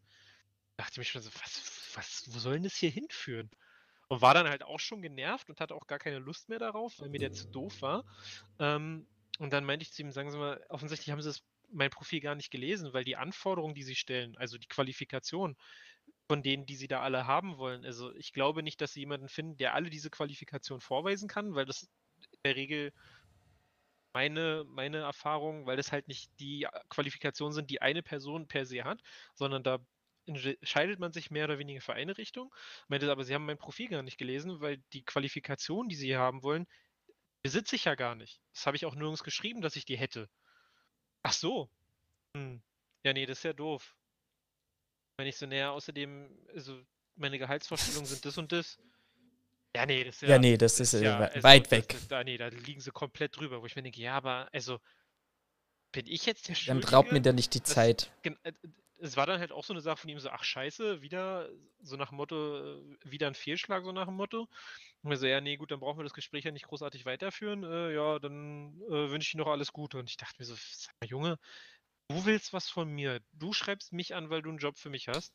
Ähm, du liest meine Qualifikation nicht, du liest mein Profil nicht, du hast offensichtlich nicht mal eine Ahnung davon, ob das, das gesuchte Profil mit dem Profil, das du von mir bekommst, zusammenpasst und schreibst aber willkürlich Leute an und bist dann offensichtlich auch noch sauer, wenn die Leute dir sagen, äh, ich passe auf das Anforderungsprofil Ja. gar nicht, weil sie es offensichtlich gar nicht verstanden haben. Und ist dann so nach Motto auf dich noch sauer, ja, toll, jetzt bin ich zwar eine Stunde, eine halbe Stunde zu spät, aber äh, jetzt habe ich trotzdem meine Zeit mit dir verschwendet. Und da dachte ich mir auch so, was willst du denn von mir? Du suchst, also du hast mich doch angeschrieben, nicht umgekehrt. Und da habe ich dann auch gesagt, ja, schönen Tag noch, äh, das Ding ist ja dann wohl gelaufen. Und dann dachte ich mir auch so, was ist das denn für ein, also in dem Fall habe ich wirklich Ja. gedacht, was ist das denn für ein Idiot gewesen? Du sprichst aber ein ganz wichtiges Thema an, weil das war eine der, der, der Zuschriften, die ich bekommen habe vom, vom Kevin, der ja auch schon öfters bei uns hier zu hören war. Hi Kevin. der genau, hi Kevin, der genau darauf auch ähm, hingewiesen hat und gesagt hat, Leute, beschäftigt euch doch bitte mal A mit euren eigenen Stellenanzeigen. Ähm, nämlich, was schreibt ihr eigentlich rein? Und vielleicht auch dorthin zu gehen und zu sagen, was, was muss ich denn einem Recruiter, der in den seltensten Fällen auch in jetzt klassischen Sicherheitsdiensten nicht unbedingt die operative Erfahrung hat und, und vielleicht auch genau das operative Anforderungsprofil kennt, aber brieft ihn doch wenigstens, was für Leute ihr sucht und was es für Qualifikationen für bestimmte Bereiche gibt. Aber vor allem, ähm, und ich glaube, das wird, ist auch bei uns enorm wichtig, ähm, beschäftigt euch bitte damit, warum ihr rausstecht. Also momentan ist ja, um das mal jetzt auf ein, auf, auf, ich sag mal, auf ein fachlich-theoretisches Level zu bringen, momentan erleben wir aus meiner Sicht wieder eine Zunahme dieses Kannibalisierungseffektes. Also wenn ich mir anschaue, momentan an Stellenausschreibungen anschaue, ähm, dann sind wir auch vor allem für operative Tätigkeiten wieder in einem Bereich, wo es darum geht, äh, Wechselprämien von, wir sind zwar, glaube ich, gefühlt, also gefühlt, das ist jetzt keine Studie, aber wir sind gefühlt, glaube ich, nicht mehr an dem Punkt, wo wir vielleicht vor der Corona-Pandemie waren, wo die Pandemie auch noch nicht absehbar war, wo wir teilweise ähm, Wechselprämien bekommen oder angeboten wurden. Ich habe hier gerade eine vorliegen aus Stuttgart, habe ich mir rausgesucht. 3000 Euro Wechselprämie ohne irgendwelche Anforderungen. Also als dieses Wechselprämie ist ja kein neues Phänomen, sondern dieses Thema Wechselprämie, das gab es ja auch schon zu meiner Zeit. So, aber wenn ich dann zurückdenke und vor allem auch bei den großen Playern zurückdenke, dann war das damals vielleicht 500, 600 Euro, die dann aber in zwei Bereichen auch nochmal gesplittet wurde. Also ich erinnere mich, ich habe mal einen Mitarbeiter geworben, da gab es 200 Euro, äh, zwei, äh, insgesamt 500 Euro, wobei das gesplittet wurde, nämlich die ersten 250 Euro gab es nach der Probezeit, nach bestehender Probezeit. Und die zweiten 250 Euro gab es, wenn es ähm, praktisch, wenn es, sofern es ein befristeter Vertrag war, daraus ein unbefristeter Vertrag wurde. Und so sind ganz, da, so hast du dann deine 500 Euro bekommen, die wo sich dann vielleicht in Teilen das über einen, über ein Jahr gezogen hat. Ähm, momentan ist es ja so, dass ja an die Wechselprämien, soweit ich das jetzt überblicke, oder zumindest die Beispiele, die ich habe, mir rausgesucht habe, ja an gar keine, an gar keine zeitliche ähm, Anforderung geknüpft ist, sondern man überbietet sich an dieser Stelle mit Prämien. Ich lese hier sogar für, für einen, für den Flughafenbereich stehen 5000 Euro Wechsel oder Startprämie drin. Ähm, man überbietet sich mit Summen, aber man schafft an dieser Stelle, und das finde ich das, das ganz Interessante, man schafft an dieser Stelle gar keine Nachhaltigkeit. Weil was macht denn der Mitarbeiter? Der Mitarbeiter kriegt am Ende des Tages vielleicht ein bisschen mehr Objektzulage, ähm, die, weil der Kunde vielleicht auch mehr bezahlt, weil er vielleicht eine andere Anforderung hat an das Profil des Mitarbeiters. Aber am Ende des Tages ähm, wird der Mitarbeiter, und ich kenne einige Mitarbeiter, die es genauso machen, sagen, pass mal auf, wenn ich den gleichen Grundlohn, Tariflohn bekomme wie woanders, dann kann ich davon nicht gut leben, vor allem vielleicht auch nicht hinsichtlich der Gefahren, der Risiken, ähm, jetzt vor allem auch in der pandemischen Situation, der Gesundheitsrisiken, die ich mich aussetze. Und dann haben wir noch gar nicht über ähm, äh, psychologische und physiologische Aspekte gesprochen, wie Nachtschicht und Co., was überhaupt nicht ähm, qualifiziert wird, sondern ich wechsle halt zweimal im Jahr, weil alle suchen, da gebe ich nochmal den Hinweis, 4000 Euro, ne, Wechselprämie, dann wechsle ich halt ein oder zweimal im Jahr, hole mir damit mein 13. Monatsgehalt oder vielleicht auch sogar ein 14. und dann 13. Monatsgehalt. Genau. Und dann habe ich mir praktisch ein gutes Einkommen im Jahresdurchschnitt erwirtschaftet, möglicherweise. Und ähm, da finde ich das total spannend, dass, dass, dass wir da wirklich diesen Kannibalisierungseffekt irgendwie erleben, weil dieses Recruitment, diese Werbung irgendwie nicht nachhaltig ist. Ich finde es gut, muss ich ehrlicherweise auch dazu sagen, dass irgendwie der Arbeitnehmer jetzt am längeren Hebel sitzt. Ich erinnere mich zu Securitas-Zeiten mit Führungsverantwortung.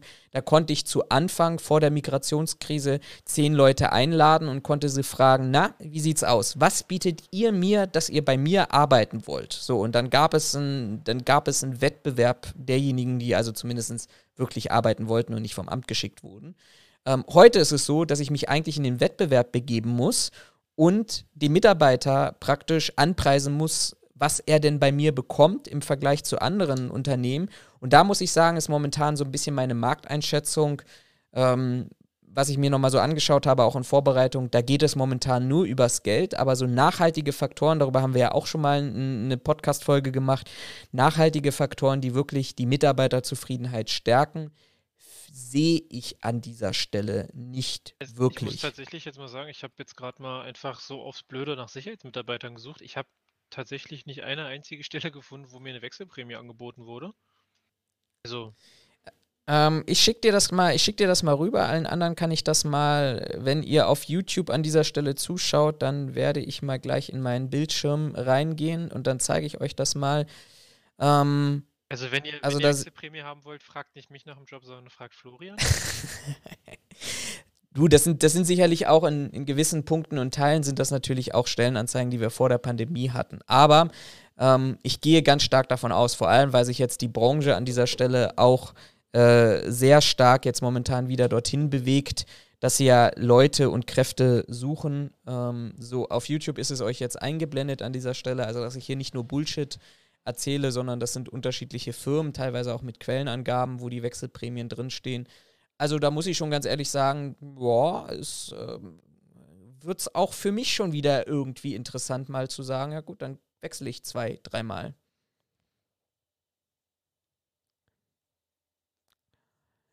Ähm, Okay, krass. aber auch unabhängig davon vielleicht an dieser Stelle mal ganz kurz, ähm, wie nimmst du denn, vielleicht, vielleicht, vielleicht dazu mal eine Frage, wie nimmst du, nimmst du das Recruiting, du hast ja auch mit Dienstleistern zu tun, Mhm. wie, wie nimmst du das Recruiting der Sicherheitsbranche wahr? Also tut man da wirklich vieles, dass man das, die Probleme, den Personalmangel hat oder heute so, morgen so, also eher Masse statt Klasse und Hauptsache die Position ist besetzt? Ähm, schwierig. Ähm, ich habe aktuell ja nicht mehr so krass viel mit, mit ähm, Dienstleistung zu tun. Also ich bin, wie gesagt, früher habe ich, habe ich äh, darüber entschieden, ob Mitarbeiter am Standort eingesetzt werden oder nicht, weil es meine, meine primäre Aufgabe war. Da war es aber auch wichtiger einfach und da war es auch wichtig, dass du die richtigen Leute findest. Ähm, ich habe jetzt aktuell tatsächlich mehr oder weniger das Team, das jetzt bei uns arbeitet, kennengelernt, beziehungsweise die Objektleiter kennengelernt. Ähm, und das Team äh, ist quasi, ich sag in Anführungszeichen, ist uns vorgesetzt worden, weil es nicht mehr mein Hauptbereich. Ähm, da bin ich aktuell ein bisschen anders unterwegs. Tatsächlich war es aber so, als die Firma bei uns angefangen hat und der erste Objektleiter sich vorstellte, stellte der sich vor mit, ja, ähm, ich bin der und der, äh, ich habe, ich arbeite, weiß ich nicht, seit 20 Jahren in dem, in dem Bereich. Äh, ich habe jetzt meine Meisterausbildung gemacht ähm, und mache jetzt den Objektleiter. So von der, von der Art und Weise, wie der, wie der Kollege mir, mir gegenüber trat, dachte ich mir schon so, mm, okay. Meinte so, das heißt, also sie haben den Meister jetzt, die Meisterqualifikation haben sie jetzt abgeschlossen, haben sie jetzt fertig gemacht und das ist jetzt ihr erstes Objekt, das sie als Meister betreuen, als Objektleiter. Ja, genau. Da muss ich zugeben, da war mein erster Gedanke, "Hm, das wird bunt, weil von dem, was der mir in den ersten zehn Minuten so präsentiert hat, war das für mich auch wieder so ein bisschen Schaumschläger und ich habe dem das nicht zugetraut, weil ich gesagt hätte, dem fehlt ein bisschen die, die Erfahrung mit dem Umgang Ja. mit Kunden einfach. Ähm, hab dazu nichts gesagt, weil dachte mir, gut, gib ihm eine Chance. So, jeder muss irgendwann mal wachsen. Ne? Wir haben auch so angefangen, ne? du kommst ja nicht aus dem, Ja, genau. kommst ja nicht aus dem Studium und sagst, jo, mache ich seit zehn Jahren, kein Ding, komm, leg los. 20 Jahre Erfahrung und 18 Jahre alt. Ge genau, genau. Ich bin, bin, habe 20 Jahre Erfahrung, ich bin 18 Jahre alt und ich habe schon 30 gearbeitet. Ähm, dachte mir, komm, gib dem eine Chance. Hat sich dann relativ schnell rausgestellt, die haben den dann befördert zum Einsatzleiter. Also der war dann aus meinem Objekt wieder weg. Haben sie einen neuen eingestellt und dachte ich mir schon so, so schnell beförderst du doch einen Meister, der, einen frischen Meister, der keine Erfahrung hat, beförderst du doch nicht so schnell zu einem Einsatzleiter. Also da, Mhm. da ist doch irgendwas komisch, dachte ich mir schon. So, dann kam der nächste äh, Objektleiter, den natürlich auch wieder kennengelernt, mich mit dem unterhalten. Ähm, und dachte mir bei dem auch, hm, bin ich auch nicht überzeugt von. Und der Spaß an der Geschichte bei dem war, ja, ich mache gerade meinen Meister. So, wie, also sie haben noch gar keine Meisterqualifikation. Nee, nee, er ist da gerade ähm, quasi in der Qualifikationsphase und am Abschluss steht dann quasi seine Meisterqualifikation. Da dachte ich mir so, okay, also von einem, ich bin frischer Meister und habe keine Erfahrung, kriege ich jetzt ein, ich brauche jetzt mal einen Meister, mach dir mal schnell, damit du die Position besetzen kannst. Dachte ich mir so, doch auch irgendwie nicht so das Gelbe vom Ei. Zumal Ja. da ja auch einfach jemand fehlt, der ihm vielleicht Erfahrung mitgeben kann, der ihn so ein bisschen anlernt einfach. Mhm. dachte ich mir so, mhm, okay.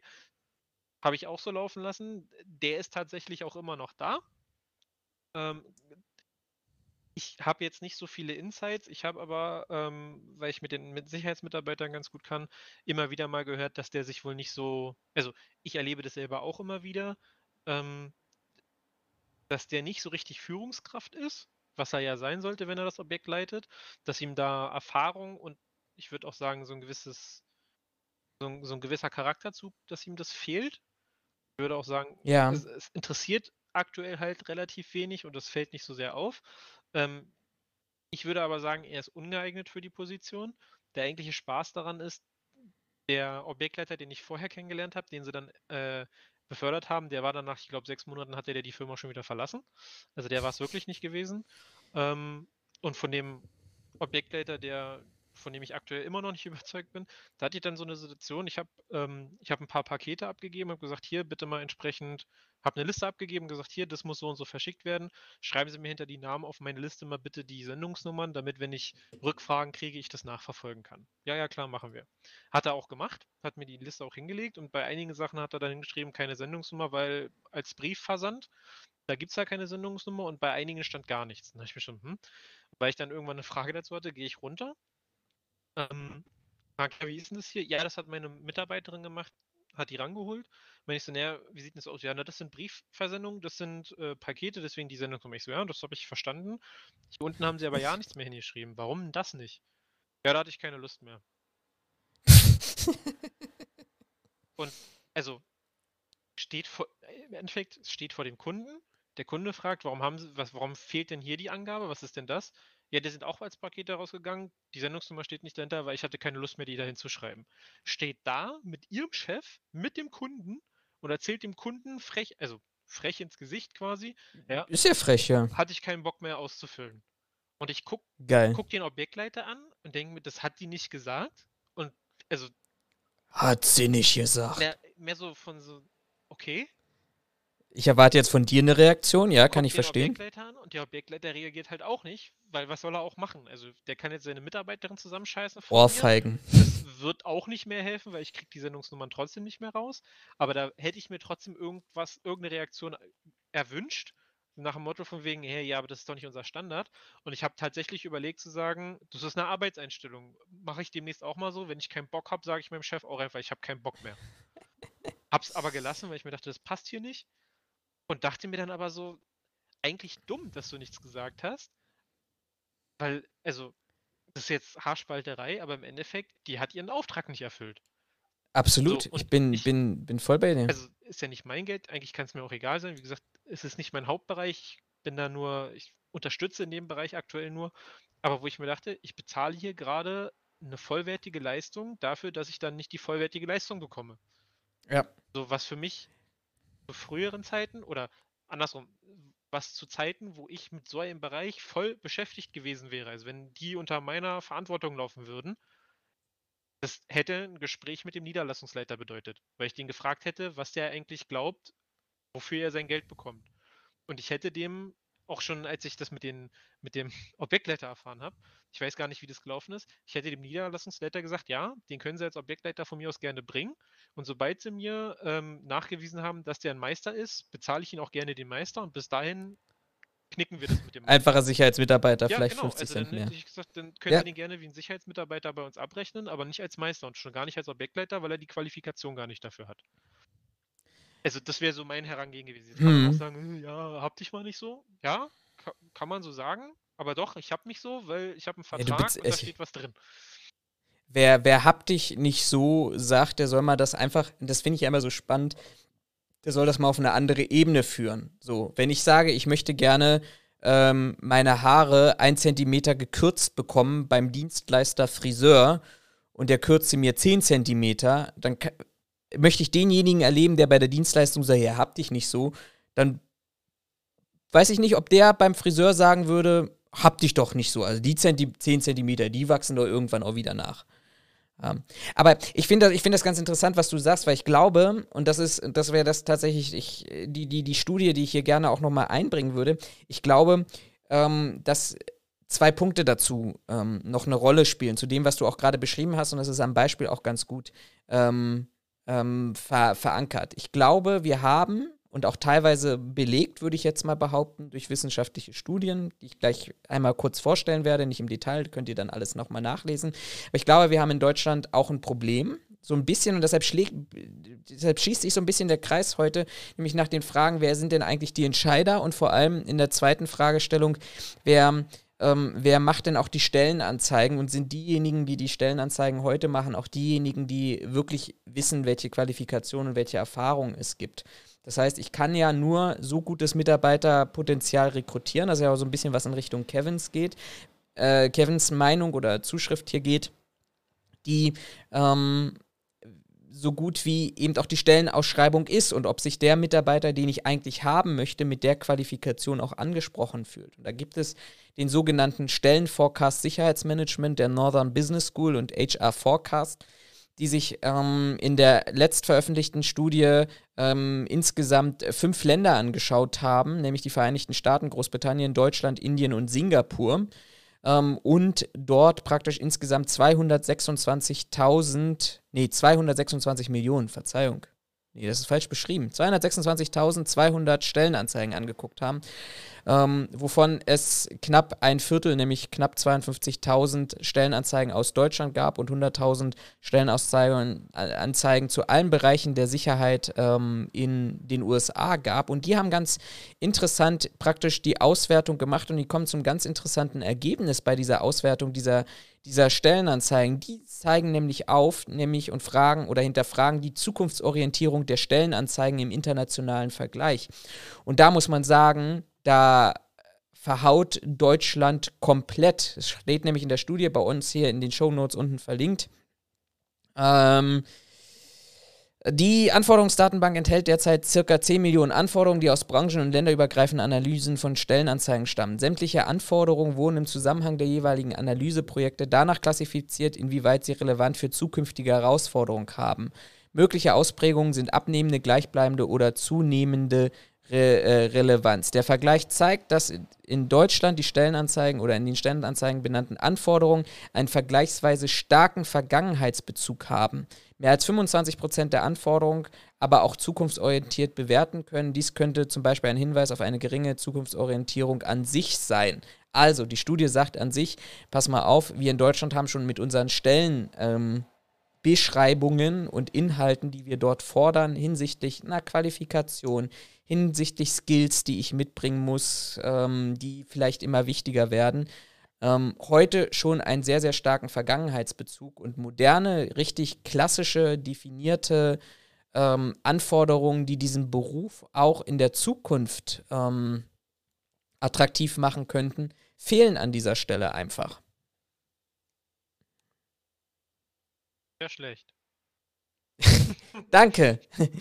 Es gibt aber, es gibt, ich, ich will jetzt, wir wollen ja, wir wollen ja keine feste Lösung anbieten. Ich habe aber eine Lösung so ein bisschen, ähm, die ich heute anbieten möchte, weil mir das tatsächlich jemand als Zuschrift äh, mitgeschickt hat. Aber vorneweg möchte ich nochmal auf zwei andere Punkte eingehen. Es gibt inzwischen Unternehmen, das fällt mir auf Instagram und vor allem auch auf TikTok immer stärker auf. Auf TikTok? Ähm, ja, ja, die inzwischen auf TikTok, ange TikTok angekommen sind und mit ich sag mal, dem Versuch ganz hipper, moderner, mh, mm, wie soll ich das sagen, Videos, die irgendwelchen Trends folgen, ähm, Leute für eine Bewerbung zu bewegen. Da würde ich das erste Mal fragen, aber leider sind diese Unternehmen auch in der Kommunikation recht schwierig, lassen sich da wenig in die Karten blicken. Ich weiß es nicht, ob tatsächlich Instagram und TikTok die Plattformen sind oder ich würde mal zumindest sehr gerne darüber ähm, mal gerne mit jemandem sprechen. Also falls sich dazu jemand outen möchte, immer zu.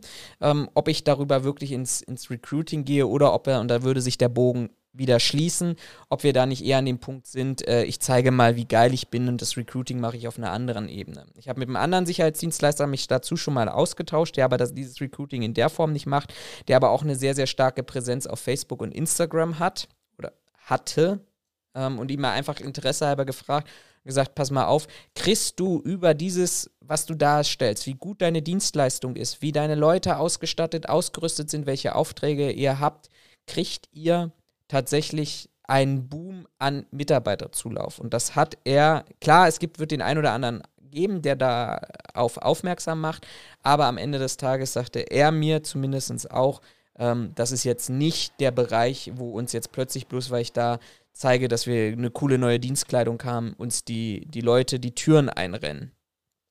Ähm, ja, von daher finde ich das immer schwierig. Also nenn, mhm. nenn mich altmodisch und vergangenheitsbezogen, aber ich also ich persönlich finde Stellenanzeigen auf eBay Kleinanzeigen schon komisch. Schwierig, ja. Hat so ein bisschen so einen Touch, ne?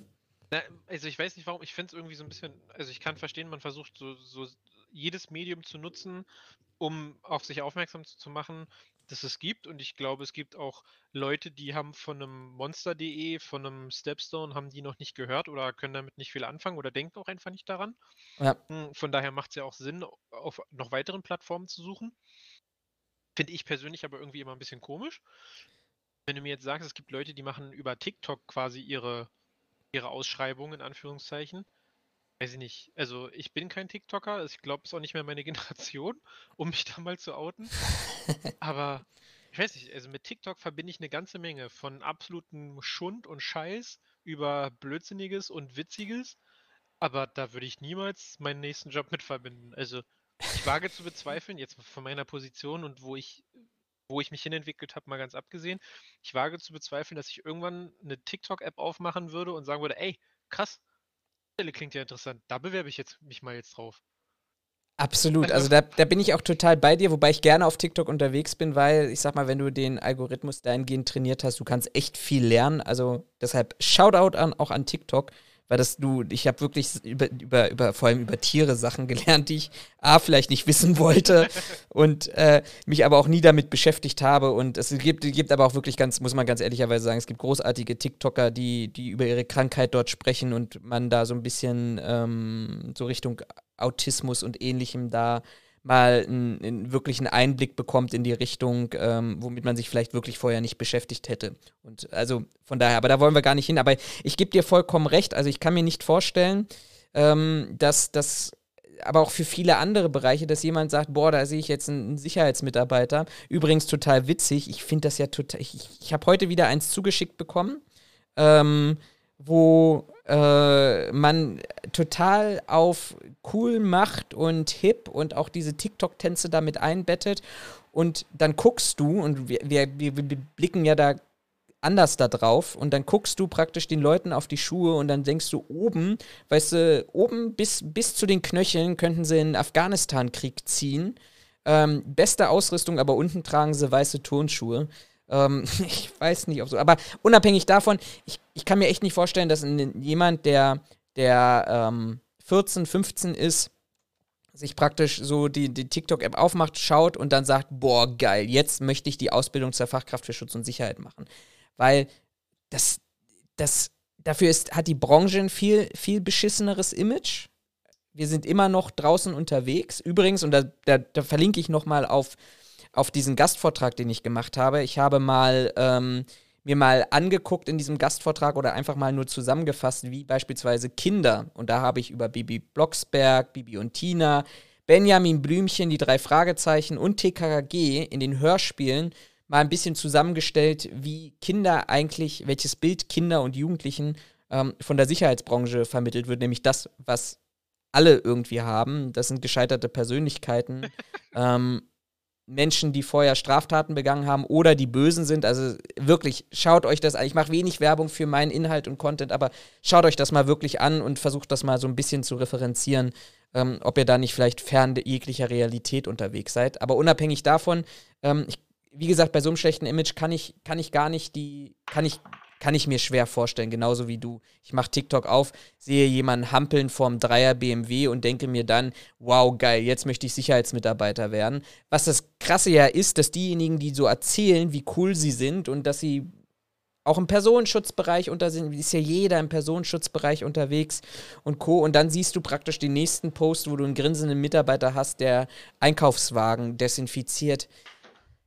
Leute, seid doch wenigstens ehrlich. Erzählt doch bitte den Leuten da draußen, ey, 80% unserer Arbeit ist einfach darauf warten, dass etwas passiert und das ist gut so. Ja, Weil, das ist ja eine ähm, Frage der Verargumentation oder der Beschreibung der Stelle, ne? Also du kannst halt eine Stelle verkaufen mit, äh, ja, also sie werden ähm, Einkaufswagen desinfizieren und Nachweise prüfen, aber du kannst auch sagen, ja, sie machen krassen Personenschutz. Also sie schützen alle Geimpften vor Ja. Ungeimpften oder vor Leuten, die die notwendigen äh, Zertifikate nicht nachreichen können. Das fände ich ja wenigstens noch mal witzig. Also so würde ich, da würde ich ja der Argumentation mitgeben, aber ich sehe hier irgendwelche Videos und Bilder von irgendwelchen Schießständen, wo sie dann mit vollautomatischen Waffen oder teilautomatischen Waffen und, und weiß ich nicht, ihre Heckler und Koch und was weiß ich, Six Sauer in, in die Kamera halten und dann auf irgendwelche Ziele schießen und den Leuten, den Bewerbern das verklickern.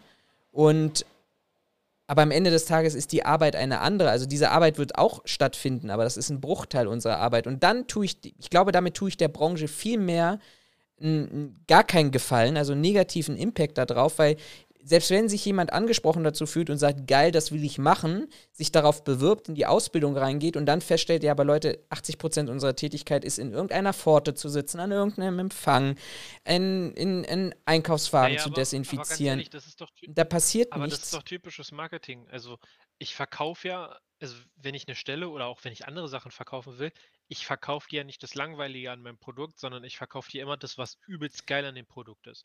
Und das, also ich habe mir, ich habe es mir eigentlich immer vorgenommen, es ist bisher tatsächlich habe ich es aber noch nie, noch nie gemacht. Ähm, das hast du bei, bei Bewerbungsgesprächen und auch bei so Ausschreibungen hast du das ja immer, da steht ja immer drin, was alles richtig Cooles ist. Ich hatte mir eigentlich mal vorgenommen für irgendeine Bewerbung, wo es für mich jetzt nicht so wild ist, weil, weiß ich nicht, sichere, sicheres Verhältnis und einfach mal, um zu gucken, was so bei rumkommt, Mhm. hatte ich mir eigentlich mal vorgenommen zu sagen, okay, jetzt haben wir drüber gesprochen, was alles schön ist, nennen Sie mir noch mal drei Dinge, die bei Ihnen richtig scheiße laufen. Ja. Und einfach mal gucken, was sie dir da erzählen, weil, seien wir mal ehrlich, eine, eine, eine Ausschreibung für irgendeine Stelle, ein Stellenangebot, da stehen immer die krassesten Dinge drin, dass man Mhm. vielleicht auch selber irgendwann an dem Punkt ist, dass man sagt, das kann ich gar nicht leisten, ich hab, davon habe ich keine Ahnung. Und seien wir mal ehrlich, in, äh, ich würde sagen, 98 bis 99 Prozent aller Fälle kriegst du alles, was auf dieser, in dieser Stellenanzeige drin steht, kriegst du definitiv hin. Einfach weil sie das halt auch schöner schreiben, als es am Ende eigentlich ist. Ja, So weiß nicht, Aufbau von irgendwelchen Systemen, äh, auskennen mit den und den Normen. Ja, im Endeffekt wollen die zwei Normen von dir haben, die kannst du dir äh, nachmittags äh, mal in zwei Stunden durchlesen und dann reicht es denen auch vollkommen aus von der Erwartungshaltung. Ähm, und das ist halt die Sache, ne? Also du, du verkaufst ja, du verkaufst es ja besser, als es am Ende ist. Und ich glaube nicht, dass du Leute hinter dem Ofen hervorlockst, wenn du sagst, hey, 90% unserer Arbeit besteht daraus, dass wir acht Stunden äh, zwischen Wärme und Kälte stehen, weil du den Doorman spielst. Sondern das kommt natürlich ja. deutlich cooler, wenn da ein Typ. aber laufen diese Leute nicht weg? Also jeder, wenn ich mit dieser Anforderung reingehe und sage, krass, ich krieg äh, 20 Euro die Stunde, darf mit einer Waffe rumballern und dann kommt jemand um die Ecke und sagt, ja, Moment mal, nee, nee, nee, nee, nee, also das ist, das ist ein Teil davon und wenn du jetzt ganz artig bist, dann kannst du in Zukunft das machen, aber jetzt gehst du erstmal Einkaufswagen desinfizieren oder stehst in der Kälte. Dieser, dieser Mensch, also das ist ja, ist, wenn er vielleicht noch in der Branche bleibt, weil er die Qualifikation mitbringt, dann ist er definitiv bei einem anderen Dienstleister in relativ kurzer Zeit, weil ihm etwas versprochen wurde, was nicht eingehalten wurde. Da würde ich, Aber da würde ich, ich- fast behaupten, du würdest dich wundern, wie viele ähm, Leute davon enttäuscht sind, was sie bekommen, Mhm. mit dem, was ihnen angeboten wurde. Und trotzdem bleiben. und trotzdem bleiben, weil ich sagen würde, dass es viele Leute gibt, die sich dann halt so hinstellen nach dem Motto, naja, bevor ich jetzt gar nichts mehr habe, mache ich das jetzt halt erstmal weiter. Und dann, Und ich glaube, da muss ein Umdenken und passieren, weil es gibt so- ja mehr, 40.000 offene Stellen. klar, klar gibt es mehr, aber ich glaube, da, da entsteht dann so ein, ich sag mal, so ein Versacken von, naja, jetzt bleibe ich erstmal hier und mache das jetzt, vielleicht wird es ja noch cooler. Und dann das nächste Mal, wenn du so drüber nachdenkst, ey, eigentlich ist das gar nicht das, was ich machen wollte, weil die mir was anderes Mhm. versprochen haben, guckst auf die Uhr und denkst dir, scheiße, es sind drei Jahre vergangen. Ja. also ich würde fast sagen, dass die, dass man da, also dass nicht alle, ne, ist ja immer klar, aber dass viele einfach genau mit diesem Gedanken spielen, dass sie halt sagen, ja, äh, wir werben ag aggressiv mit sowas, was halt total cool ist und du kannst rumschießen Ja. und kriegst deine 30 Euro und dann kriegst du noch 5000 Euro äh, Wechselprämie und am Ende stehst du aber wie ein Dulli im Regen vor einer Tür und sagst, ja, warten Sie bitte, ich muss den Einkaufswagen abwaschen. Äh, und sich dann halt sagen so, naja, komm, scheiß drauf, ich mache das jetzt erstmal weiter, und dass sie darüber halt ihre Stellen besetzen können. Dass es am Ende natürlich nicht funktioniert, weil der Mitarbeiter irgendwann an den Punkt kommt, dass er sagt, ey, ganz ehrlich, ich habe da keinen Bock mehr drauf, sich was Oder der nächste sagt, ich bin voll krass und du, bei mir kannst genau. du die Welt retten. also, klingt jetzt ein bisschen gemein, aber im Endeffekt der wieder auf den gleichen Scheiß reinfällt und wechselt. Äh, Du hast ja weiterhin diesen Kannibalismus, von dem du schon gesprochen hast. Ja. Ähm, aber du verbesserst ja auch nichts, weil du mit diesem, genau, also klingt halt immer so dumm, aber der Mensch ist halt ein Gewohnheitstier, ne? Firmen sind gewohnt, dass sie mit solchen Catchphrases, was es ja im Endeffekt nichts anderes ist, sind sie es gewohnt, Leute zu bekommen und ihre ihren Auftrag erstmal besetzen zu können. Nach ein paar Monaten fällt ihnen der Auftrag auf die Füße, weil sie ihn eigentlich nicht mehr bedienen können, weil ihnen die Leute weglaufen. Dann hast du den Auftrag aber schon und dann kannst du deinem Mhm. Kunden immer noch sagen, ja, ist gerade eine schwierige Phase auf dem Markt und wir sind ja dabei und so, weißt du, du ziehst dich so von, Ja. einem, von einem Tal ins nächste so zwischen den ganzen Höhen, die du da hast. Gib dir recht. Deshalb, deshalb sage ich ja, ist ja nicht Nee, nachhaltig. das ist so, nicht ne? nachhaltig, aber ich habe häufig den Eindruck, dass Nachhaltigkeit in dieser Art und Weise vom Markt auch nicht gefordert wird. Also wie viele Leute oder wie viele Dienst, Dienstleister kennst du, die regelmäßig rotieren, weil die Kunden sagen, passen Sie mal auf, wir haben was anderes vereinbart, wenn Sie es nicht hinkriegen, das in zwei Tagen zu Mhm. stellen, dann können Sie sich einen neuen Auftrag suchen, weil ich habe dann keinen Bock mehr auf diesen Blödsinn. Passiert ja auch nicht. Also Nee, weil sie wissen, der Kunde weiß ja auch, dass bei, wenn er woanders hingeht, wird es nicht besser. Naja, der Kunde ist halt, sind wir wieder beim alten Problem, der Kunde ist nicht unbedingt bereit, mehr zu zahlen. Ähm, und glaube, der Kunde macht sich halt auch einfach nicht so viele Gedanken drum. Also Mhm. ist es halt dann doch nicht so wichtig. Habe ich zumindest den Eindruck. Ähm, ich würde, ich finde das total spannend, darüber, darüber sollten wir vielleicht nochmal eine Folge machen, über die Bedeutung der Sicherheitsbranche an sich und was heißt das eigentlich für, für ja, vielleicht auch das zukünftige Gesetzgebungsverfahren, was man jetzt wieder initiieren würde. Ich würde tatsächlich meine Argumentation nochmal mit einer Zuschrift ähm, beenden. Ich weiß gar nicht, ob ich jetzt seinen Namen sagen darf, weil ich glaube, das ist auch sein Klarnamen, den man ihm bei Instagram findet. Von daher lasse ich es an dieser Stelle. Aber vielen Dank, dass du die Mühe gegeben hast, ähm, uns, uns deine Erfahrung ähm, zu schildern. Und er schrieb mir, hallo zusammen, ich möchte euch gerne meine Erfahrung in der Sicherheitsbranche mitteilen.